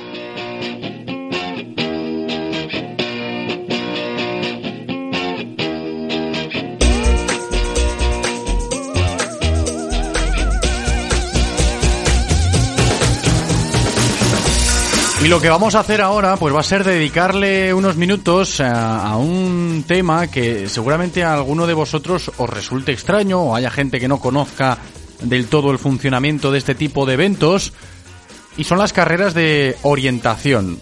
Lo que están preparando en el Club Vigo Orienta de cara al mes de marzo puede ser interesante, son dos carreras de orientación y vamos a hablar de esto, ¿eh? de lo que son principalmente este tipo de, pruebas, las carreras de orientación y de cómo están organizándolo todo en el Club Vigo Orienta con vistas a esas dos citas de cara al mes que viene. Michael Rodríguez, ¿qué tal Michael? ¿Cómo estás? Hola, ¿qué tal? Muy, muy bien. Muy buenas. Bienvenido, ¿no? Encantado nosotros, ¿eh? De seguir descubriendo mundo aquí, que nuestros oyentes también puedan descubrir un poquito eh, lo que vosotros hacéis en el club, ¿no? En Vigo Orienta. Y creo que deberíamos empezar por ahí, explicarle a la gente que nos está escuchando lo que es una carrera de orientación. Habrá gente que, lógicamente, ya conozca lo que es, pero igual alguno no lo tiene muy en cuenta y, oye, ¿qué te voy a decir a ti, Michael? Claro, entretenidas son, divertidas son y, le puede le puede gustar a, la mayoría del público, a la mayoría de, la gente porque es para todos los públicos. Pues eh, sí, en, la Liga Gallega que eh, hay categorías para no federados y así que pueden eh, iniciación corta, iniciación larga y pueden probar, esto es para cualquier tipo no tienen que estar físicamente entrenados ni mucho menos, se puede ir cualquiera. Y respecto a la primera pregunta, la de qué es, qué es la orientación, pues básicamente es un, mapa, tienen que seguir un recorrido con un mapa específico, con específico para, para esa prueba y hay eh, puntos de control intermedios que tienen que visitar en, eh, en, el cronograma adecuado, o sea, por el orden que le marca la, la organización. es, es una prueba, es una disciplina que requiere no tanto de lo físico, pero sí más de lo mental, ¿no, Michael? Eh, yo pues, creo que es, eh, a ver, cuando cuando estás ya compitiendo a nivel ya más más federado, ah, tienes que correr, pues, sí, tienes que correr. pues requiere el 50% de de la capacidad física y el otro 50% de la capacidad que tengas de la lectura del mapa pero eh, o sea yo lo que lo que animo es que yo hay poca gente que pruebe y que no se engancha a este deporte porque eh, realmente no es no es solo físico sino que eh, la parte mental juega un papel muy importante y por eso engancha tanto creo yo vamos y luego el, escenario, ¿no? Que se suele utilizar, eh, hay diversos escenarios, ¿no? Pero esto de, estar al aire libre y de disfrutar también de, diferentes eh, entornos y ambientes ayuda mucho, ¿no? A la hora de, realizar estas carreras. Sí, en, en, este caso, el, 12 de marzo, eh, escogimos la zona que es en la Serra de Agrova, que es una zona, el, el, trozo de mapa que, que he elegido y que he hecho es eh, una zona boscosa con un pinar limpio y vamos, estupendo para pasar allí unas horas. Y, y nada, el sitio, vamos, privilegiado con unas vistas de, del Atlántico estupendas. Y después por la tarde es en el casco, casco bello de Vigo, que también pues tiene su encanto. Es otra forma de, es una orientación sprint, se, se denomina, que es un, tipo de orientación ya más rápido, con mucho menos de, mucha menos distancia y en la que eh, tienes otra representación del mapa distinta y nada, eh, anima a que todo el mundo que quiera probar que, que apunte en el calendario el 12 de marzo y que se animen a, a inscribirse y a participar. Sí, que se pongan en contacto con vosotros a través de las redes sociales sin ir más lejos, de, Vigo Orienta, sobre todo en el Facebook. ¿Tenéis otro canal para poneros en contacto con, em, el club, eh, Michael? A través por ejemplo, a través de la FEGADO eh, hay un, está habilitado el evento y desde ahí ya pueden inscribirse eh, directamente. Además de que solo tienen que entrar en la FEGADO, que es la Federación Gallega de Orientación, y por ahí inscribirse en la carrera. Perfecto, ¿eh? queda aclarado, con muchas ganas de, que llegue ese momento. Están ahí preparándolo todo en el Club Vigo Orienta, esa carrera del, del mes de marzo, esas dos carreras ¿eh? en dos diferentes lugares, eh, muy, muy variopintos. ¿eh? Hay mucha diferencia entre un escenario y el otro, como habéis escuchado. Michael nos ha contado todo esto y antes de despedirnos, retomando la reflexión inicial cuando nos explicabas lo que era una carrera de orientación y que la gente que nos está escuchando se pudiese hacer un poquito a la idea. ¿Quién gana una carrera de orientación, Michael? Gana el que es un eh, el recorrido es cronometrado y gana el que eh, tarde menos tiempo en hacer el recorrido, el recorrido que le marca la organización. ¿Se puede utilizar brújula o no? Sí, sí. Eh, la organización le, le, da un mapa y lo único elemento de apoyo que puedes utilizar es exactamente una brújula. Nos ceñimos a eso. No se puede utilizar GPS ni, ni otra cosa, claro. Ni Eso otro es. elemento que sea que, que no sea una brújula. Claro, es que hay que estar ahí como, como antaño, ¿no? Un poquito de, de nociones de supervivencia en, en el bosque. Claro, si te sabes orientar bien con la brújula y eres rápido y cumples las pruebas que te van poniendo en el mapa, pues ganarás estas carreras de orientación que organizan en el Club Vigo Orienta. Michael Rodríguez, gracias por atendernos. Michael, un abrazo. Ah, pues a vosotros, muchas gracias. El deporte es nuestro. Radio Marca. ¿Has visto en la tele el niño de 11 años que se ha graduado de física en solo 9 meses?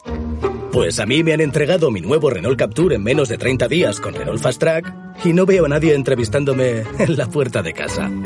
Te esperamos en Talleres Rodosa, tu concesionario Renault y Dacia en Vigo, Nigrán, Cangas, Ponteareas y Ourense.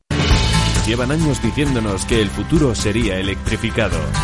Pues ese futuro ya está aquí. En Opel Stellantis and tenemos todos los vehículos electrificados a tu disposición. Ven a probarlos en la Avenida de Madrid 2325 y déjate sorprender.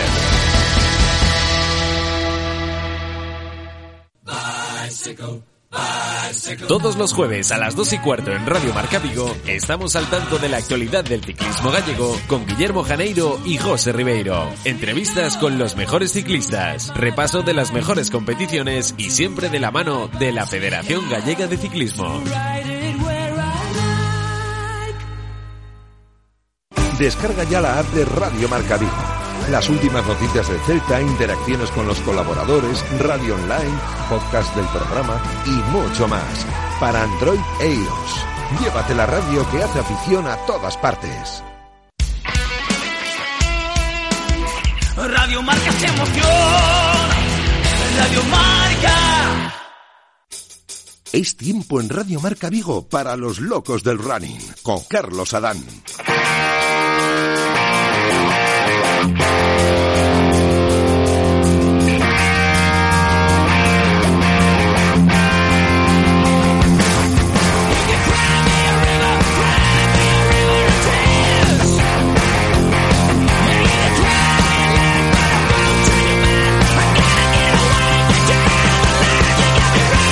Ya nos hemos puesto las zapatillas de correr para llegar con ellas hasta las 3 de la tarde, encarando esta recta final del directo Marca Vigo de hoy, hablando de atletismo, conociendo historias de los protagonistas de este maravilloso deporte, gracias al trabajo de nuestro compañero Carlos Adán. Carlos, ¿qué tal?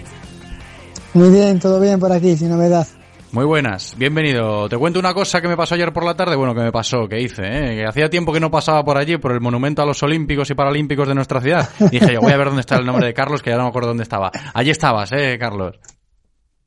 Sí, sí, bueno, es un detalle que se tuvo con nosotros y bueno, eh, lo importante es que se vaya, se vaya añadiendo más nombres a medida que haya más atletas eh, de la ciudad olímpica, de la ciudad, olímpica de Vigo olímpicos. Sí, que por la, parte, mejor. por la parte de atrás todavía hay espacio, ¿eh? para que se vayan incluyendo ahí más nombres. Exactamente, exactamente. Bueno, y vamos a hablar hoy con dos de nuestras eh, grandes atletas, ¿no? Y, y pensando también en una gran cita que tenemos esta semana, ¿no, Carlos? Sí, bueno, sí, efectivamente, este fin de semana Orense se convierte en la cuna del atletismo eh, de pista cubierta, eh, con el Campeonato de España absoluto, donde podemos ver a, a lo mejorcito del, del, del, del panorama nacional, exceptuando, bueno, el fondista eh, Katir, Katir, que ha decidido no participar, pero a nivel gallego, pues estará nuestra Adrián B, nuestra Ana Peleteiro, nuestra Belento y Mil, y bueno, y, más, y más gallegos que no son, no son tan, tan, digamos, tan famosos, pero que yo estaré pendiente de ellos y, les animaría a todos y, y a, ver, a ver sus resultados. Y el año que, y la semana que viene, evidentemente, el programa estará centrado en, en los protagonistas, ¿no? De este, de estos, de este campeonato de España. Y esperemos que actúen los gallegos lo mejor que puedan, eh, y que consigan, pues, medallas, podiums, y significa ser campeón de España, pues significa tener mínimas, significa ir al campeonato del, del mundo en Belgrado. Y entonces esperemos que vaya más de, más de un gallego y pueda tenerlo, sabiendo lo difícil que es, claro. Es que esta semana tener aquí el Campeonato de España de Atletismo, para, para el atletismo gallego, eh, en concreto se va a celebrar en Ourense, eh, es, un, es una semana importante eh, para este deporte aquí. Sí, hombre, claro que sí, porque bueno, eh, yo realmente te digo, yo no voy a participar, voy a verlo, eh, nunca nunca lo había visto en vivo, eh, un campeonato de España absoluto pieza cubierta, sí que lo he visto por la, por la televisión, porque yo en mi época mm, hacía campo otra vez, no hacía pista cubierta, y, y tener la oportunidad en cuatro días, eh, bueno, jornada de viernes tarde, sábado, mañana y tarde y domingo de mañana, poder disfrutar de, de un espectáculo tan bonito, porque hay todas las pruebas, es decir, salto, lanzamiento, bueno, lanzamientos evidentemente solo hay peso, porque es pista cubierta, pero están los cuatro saltos, tanto, bueno, está altura, longitud, triple salto, eh, eh, bueno, eh, pértiga, eh, altura, entonces, todas las pruebas de fondo, fondo es el 3000, está la, la velocidad, se aglutina a todo lo mejorcito del atletismo nacional, entonces poder verlo ahí y realmente por un precio que bueno módico que son 37 euros los, los cuatro días que te digo una cosa, en seis horas, cuando se pusieron a la venta, eh, volaron, porque realmente yo creo que es un dinero muy, muy, muy, muy buen invertido, tanto como no le guste el atletismo, como a quien sea un, amante del atletismo, ¿no? Mucha expectación, ¿eh? depositada en ese evento esta semana, eh, Campeonato de España de Atletismo Pista Cubierta en Ourense. Estaremos pendientes y, como dijo Carlos, la semana que viene aquí eh, escucharemos a protagonistas. Hoy me has dicho que querías hablar con Lidia Parada y con Antía Chamosa, Carlos. Sí, quería hablar con Lidia porque realmente pues una atleta que ya la, ya, ya, ya hemos llamado en una ocasión al programa sí. y realmente ha tenido una época en, cuestión de la pandemia pues realmente eh, muchas lesiones en su cuerpo y bueno ahora parece que está remontando el vuelo. Y entonces pues vi, vi coherente y bueno vi bien pues hablar con ella y que nos cuente no eh, debutó ahora en, en Motril la semana pasada en el control de España de lanzamientos de invierno, la en invierno. La marca evidentemente fue pobre, pero bueno, es lo de menos, pero que nos cuente eh, cómo se encuentra ahora y, y cómo llevó ¿no? el calvario ese de, la, de, lesión tras lesión. ¿no? Que nos lo cuente ella, claro que sí. Lidia Parada, ¿qué tal Lidia? ¿Cómo estás? Hola, buenos días. Muy buenas, te escucha Carlos Adán. Hola, Hola. Lidia, un placer, un placer, ¿cómo estamos? A ver, ya con una sonrisa, ¿no? Sí, sí, a ver, lo importante de este año que me lo propuse por bandera es estar sonriendo todo el rato. No amargarme, no llorar y ante cualquier cosa sacar, evaluar el lado negativo para sacar lo positivo de todo eso e intentar siempre tirar para adelante con una sonrisa. Bueno, y que y, por fin, ¿no? Y decir, ¿sabes cuál fue la causa de, de, de, ese calvario de lesiones o fue casualidades de la vida, del entrenamiento, de estar entrenando tanto tiempo y que el cuerpo te pide un descanso, ¿no?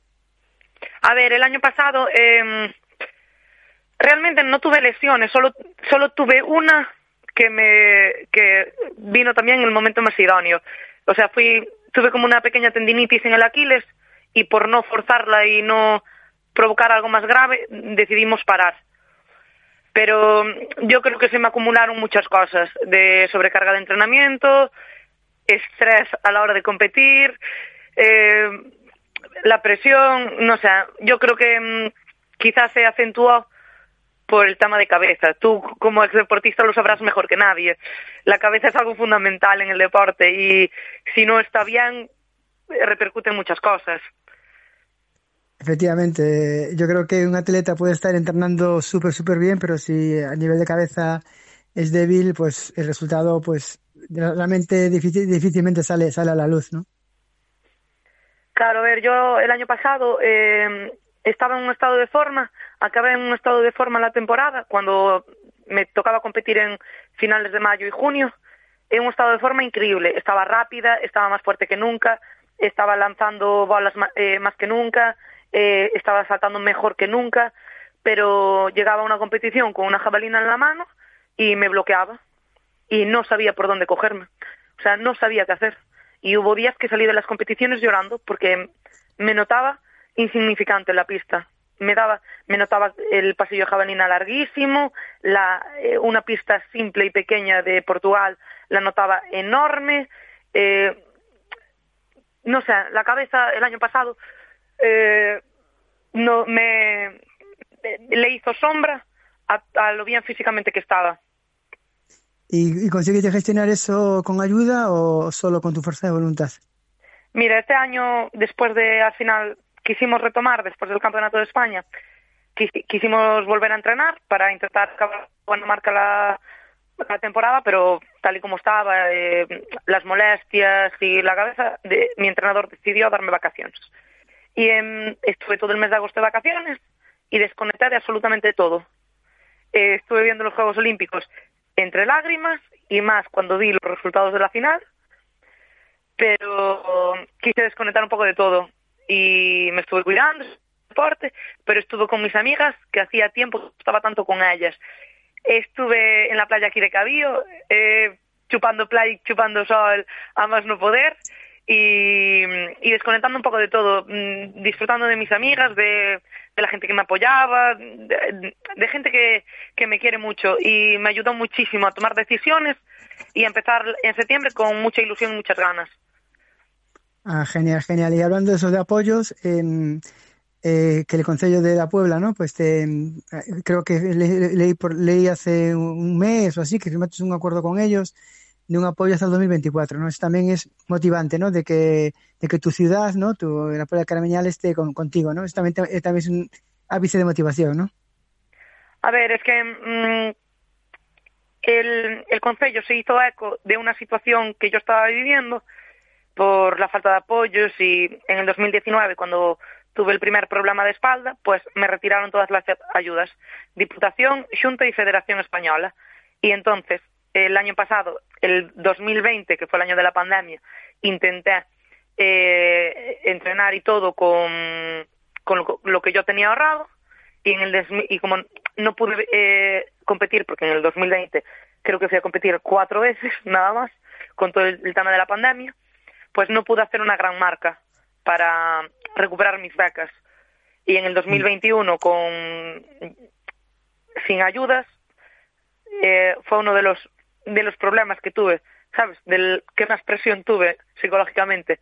Y entonces este año, pues por el mero hecho de cambiar, intenté buscar soluciones y el ayuntamiento se hizo eco. Y, y quiere, quería eso, quería apoyarme porque sabía quién soy, soy un atleta de, la, de casa, que siempre estuvo aquí en mi pueblo, en mi club de toda la vida, con los peques del club, y consideraron que me tenían que ayudar. Y entonces, pues sí, es una presión menos que te, saca de, que te sacas de encima. Hombre, evidentemente, porque vivir de este deporte es complicado, ¿no? Y a veces cuando te lesionas, eh, que yo, yo siempre fui, vi un, yo cuando era atleta también vi un criterio, a mí me pasó como a ti, ¿eh? Yo un año que me lesioné, pues también perdí la beca, lo que pasa es que tuve la gran suerte de que al año, al año siguiente la pude volver a renovar, ¿no? Yo creo que es, un poquito injusto, ¿no? De que solo eh, que consigas la beca si estás si estás en forma, ¿no? Que si te lesionas y no la no, y que no la quitas te, te, te la quitan, no te la renuevan, es un poquito injusto, ¿no, Lidia? ¿No crees, no? Sí, además los criterios que, que te dan, porque no son los mismos criterios para todos, porque a mí me pasó eh, que el seleccionador de lanzamientos me dijo, eh, a ti no te la renovaron aunque eh, porque estuviste lesionada, aunque sé que a otros que sí que estuvieron lesionados sí que se la renovaron y así. Y yo, bueno, pues explícame el por qué a mí no y a ellos sí. ¿Sabes? Porque aparte de eso, lo que no puede ser es que un atleta que, como tú bien sabes, vivimos con lo justo, eh, a la mínima que estás mal te dan la patada y eso no puede ser. Y al, pero te dan la patada, pero te exigen estar a otro nivel si quieres y para ir a un campeonato y todo eso. Y yo, pues, ¿cómo voy a conseguir al año siguiente un campeonato si me estáis retirando todo? Efectivamente, pero bueno, como tú eres esa fuerza de voluntad que tienes ahora, que vas ahí a, a tope, en la Lidia Parada que en el 2018 pasó los pasó los 60 metros, esa va a volver seguro, ¿no? Segurísimo, ¿no? Estoy muy confiada, estoy muy feliz y estoy rodeada de mucha gente que me apoya para eso. Entonces, eh, quiero pensar y mi cabeza está en que este año voy a romper mi marca personal en verano. A, aparte, llevas con, con, con, Lardo toda, toda tu vida, también es, es, tu entrenador, ¿no? Y eso es, también es un gran apoyo, ¿no? Te conoce desde siempre y eso es, también es un, un acicate, ¿no? Para, para que sois, sois un, un, biomio perfecto, ¿no? Para, para que los resultados de este año, pues, lo que tú dices, ¿no? Que consigas hacer marca personal, ¿no?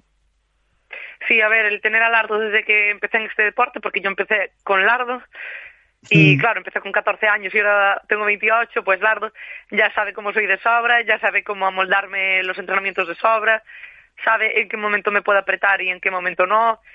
Entonces, es es el apoyo más importante, porque Lardo me conoce de sobra.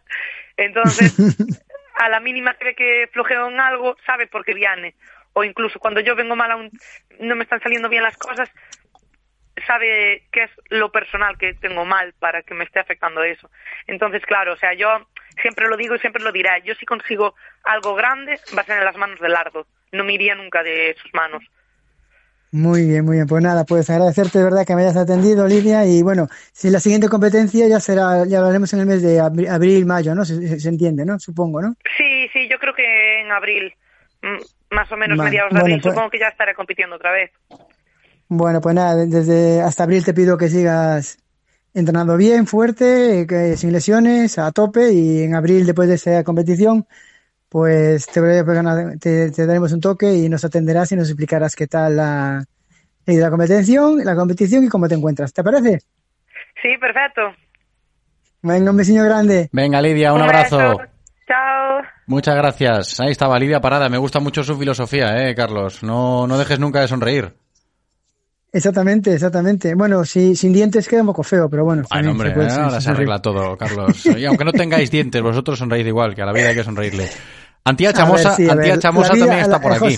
y creo que está la vida tiene que afrontarla con una felicidad siempre. sí, no, sin duda. Además, desde la mentalidad del deporte, todo, todo se ve mucho mejor, o al menos yo lo creo así. El deporte vale para mucho, ¿eh? Y, y nos ayuda también a superarnos y a aplicar esos valores en, en nuestra vida. Yo decía que Antía Chamosa está por aquí y seguro que, que sonriente también tiene que estar, ¿no, Carlos? O debería estar. Hombre, Antía yo creo que, creo que nunca la he visto seria. Así Por que eso. la vez, la vez que la he visto siempre la he visto con una sonrisa de oreja a oreja. Entonces supongo que estará como siempre. Antía Chamosa, ¿qué tal? ¿Cómo estás? Nada, muy bien. ¿Ves? Sonriente Ahí está, también. Sonriendo, sonriendo, claro que sí. Bienvenida, Antía. Nada, encantada. Bueno, Antía, muchísimas gracias por atendernos. Eh, bueno, que ya estás de viaje, ¿no? Entiendo, ¿no? No, ahora mismo estoy en mi casa a media horita casi de salir ya. Bueno, ¿y qué plan de viaje tienes hoy? Para que los oyentes sepan. Eh, dime, dime. ¿Qué plan de viaje tienes? ¿A dónde, a dónde, a dónde te vas a ir? Ah, ¿De concentración? sí, sí. ¿Co- ¿Objetivo? Eh, no, pues mira, eh, ahora me voy a Barcelona, unos días de estar con mi entrenadora allí y ya el lunes ya nos vamos a Oman y ya ahí pues a disfrutar y a competir. Bueno, ¿y qué, eh, eh, dónde es? Ver, dilo, ¿dónde es? Venga, dilo tú. Que yo lo sé, pero dilo tú. Venga, ¿dónde es el sitio? ¿En qué ciudad? En Oman. Bueno. Lejos, muy ¿Se sabe, lejos. se sabe dónde queda? Porque yo, yo sé que queda muy lejos, ¿no? Eh, Pero o sea, ubic- ubicarlo en el mapa no me he molestado. Queda bastante lejos Pues, eso, ¿no? Yo la verdad, si te digo la verdad, no sabía dónde era. O sea, lo tuve que buscar en el mapa. Hay que buscarlo, hay que buscarlo. Oriente Medio, ahí debajo de Arabia Saudí. Sí, sí, sí. Wow. Dios mío. ¿Y, y- y el viaje es un poquito largo? ¿Un, un poquito, eh, ¿Está bien? ¿Cómo son las, las conexiones? Hombre, yo, creo que es un poco largo, creo que incluso tiene dos escalas, creo que paramos en Turquía, si me acuerdo bien. Pero bueno, también te digo que mi primer campeonato del mundo fue en Colombia, así que yo creo que no sé es más largo que eso. Muy bien, muy bien. Bueno, y es decir, el, el lunes te marchas para, para Oman. Eh, ¿Con qué? Mm, a ver, ¿qué día compites? ¿El, día 4 o el día, o el día 5 de marzo? Compito el primer día, a las 4 de la tarde. Cuatro horas- y bueno, entonces, y allí has visto las condiciones climáticas y son, Sí, sí. supongo que serán de, de- de mucho calor, ¿no? Sí, las he visto, he intentado yo entrenar en Galicia a las horas de más calor, aunque es imposible. Pero sí, sí, es mucho hu- calor, no, y humedad no también, los 20 y humedad también es bastante, ¿o no? Dime, dime. Y también hay bastante humedad ahí en Oman, aparte del calor. No, no sé mucha humedad, creo que un 50%. Entonces, aquí en Galicia, comparado con un 90% Sí. que podemos llegar, pues no es nada, la verdad. Bueno, ¿y tú cómo llevas el, tú cómo llevas competir con, con calor? ¿Te gusta? ¿Tu cuerpo disfruta con calor? Eh, ¿Prefiere bajas temperaturas? ¿Cómo es? ¿Cómo es Antía para esas cosas? Yo siempre lo digo, yo con lluvia me viene perfecto, pero bueno, me adapto a todo lo que venga. También te digo, suelo salir siempre de menos a más, entonces el calor muchas veces eh, me viene bien porque me suelo resguardar un poquillo. Muy bien. Mira, eh, a ti te seleccionaron, supongo, por tu actuación en el Campeonato de España, ¿no? De 20 kilómetros de marcha, ¿no?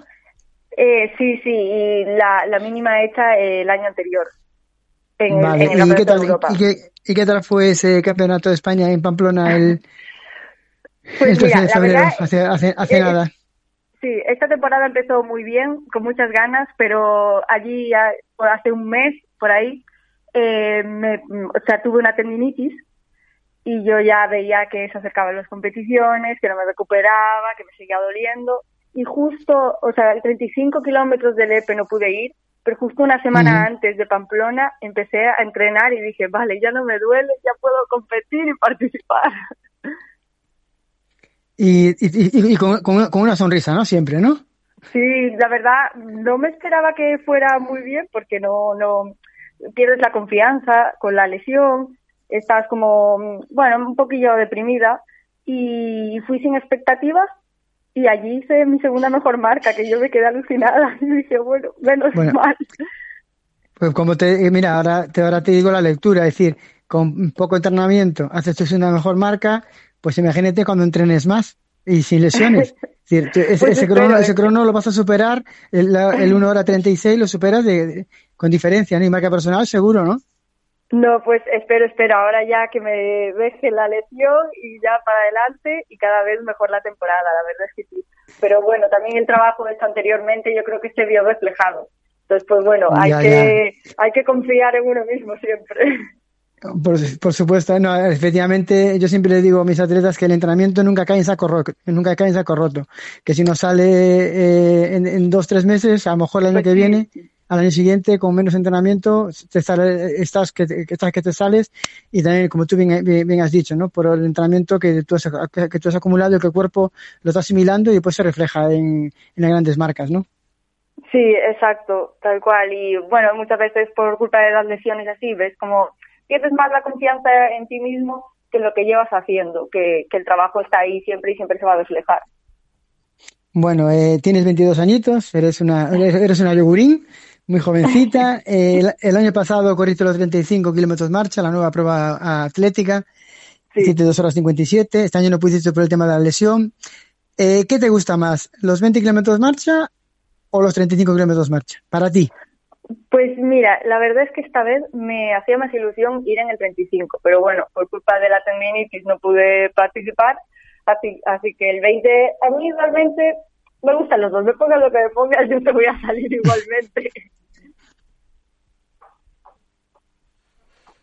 Ahí se nos ha escapado la conexión con Carlos. Sí, se cortó, se cortó, ¿no? Yo sí, yo no escucho a Antía. Antía, ¿estás por ahí? Ah, dime, dime. Sí, ahora la recuperamos. Eh, Carlos, para terminar, que estamos llegando ya a las 3 de la tarde, ¿algún apunte más para Antía? solo para terminar, Antía, cuéntame, háblame de Dani, tu hermanito. ¿Qué tal está?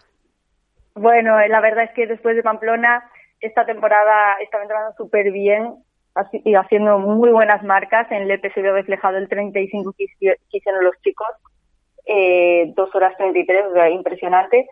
Pero bueno, un poco después de Pamplona no conseguir clasificarse a Oman, pues estaba estos días triste, pero bueno, rápido ya queda mucha temporada, aún estamos en febrero, entonces pues tiene que animarse y salir para adelante. Muy bien, pues nada, pues la familia chamosa dando guerra por ahí, dando marcha, haciendo marcha por ahí por el mundo para adelante. Y no pararán, eh, no pararán. Estaremos pendientes de vosotros dos eh, y mucha suerte en Oman y ya lo diremos en la, en la emisora. Gracias, Antía, buen viaje y a tope, ¿vale? Suerte, Antía, un abrazo muy grande, buen viaje. Ahí se escapó otra vez esa conexión con Antía Chamosa, que seguro que le va a ir muy bien ¿eh? en, ese, en ese campeonato del mundo en, en Oman. Carlos, a ti las gracias también ¿eh? por acercarnos, como siempre, las historias de nuestros atletas en esta sección. Un abrazo muy grande, Carliños, hasta la semana que viene. A vosotros, siempre a vosotros agradecer que el atletismo se escuche en vivo por, por, por Radio Marca. Agradecido siempre. Un abrazo fuerte. Radio Marca, el deporte es nuestro. Radio Marca.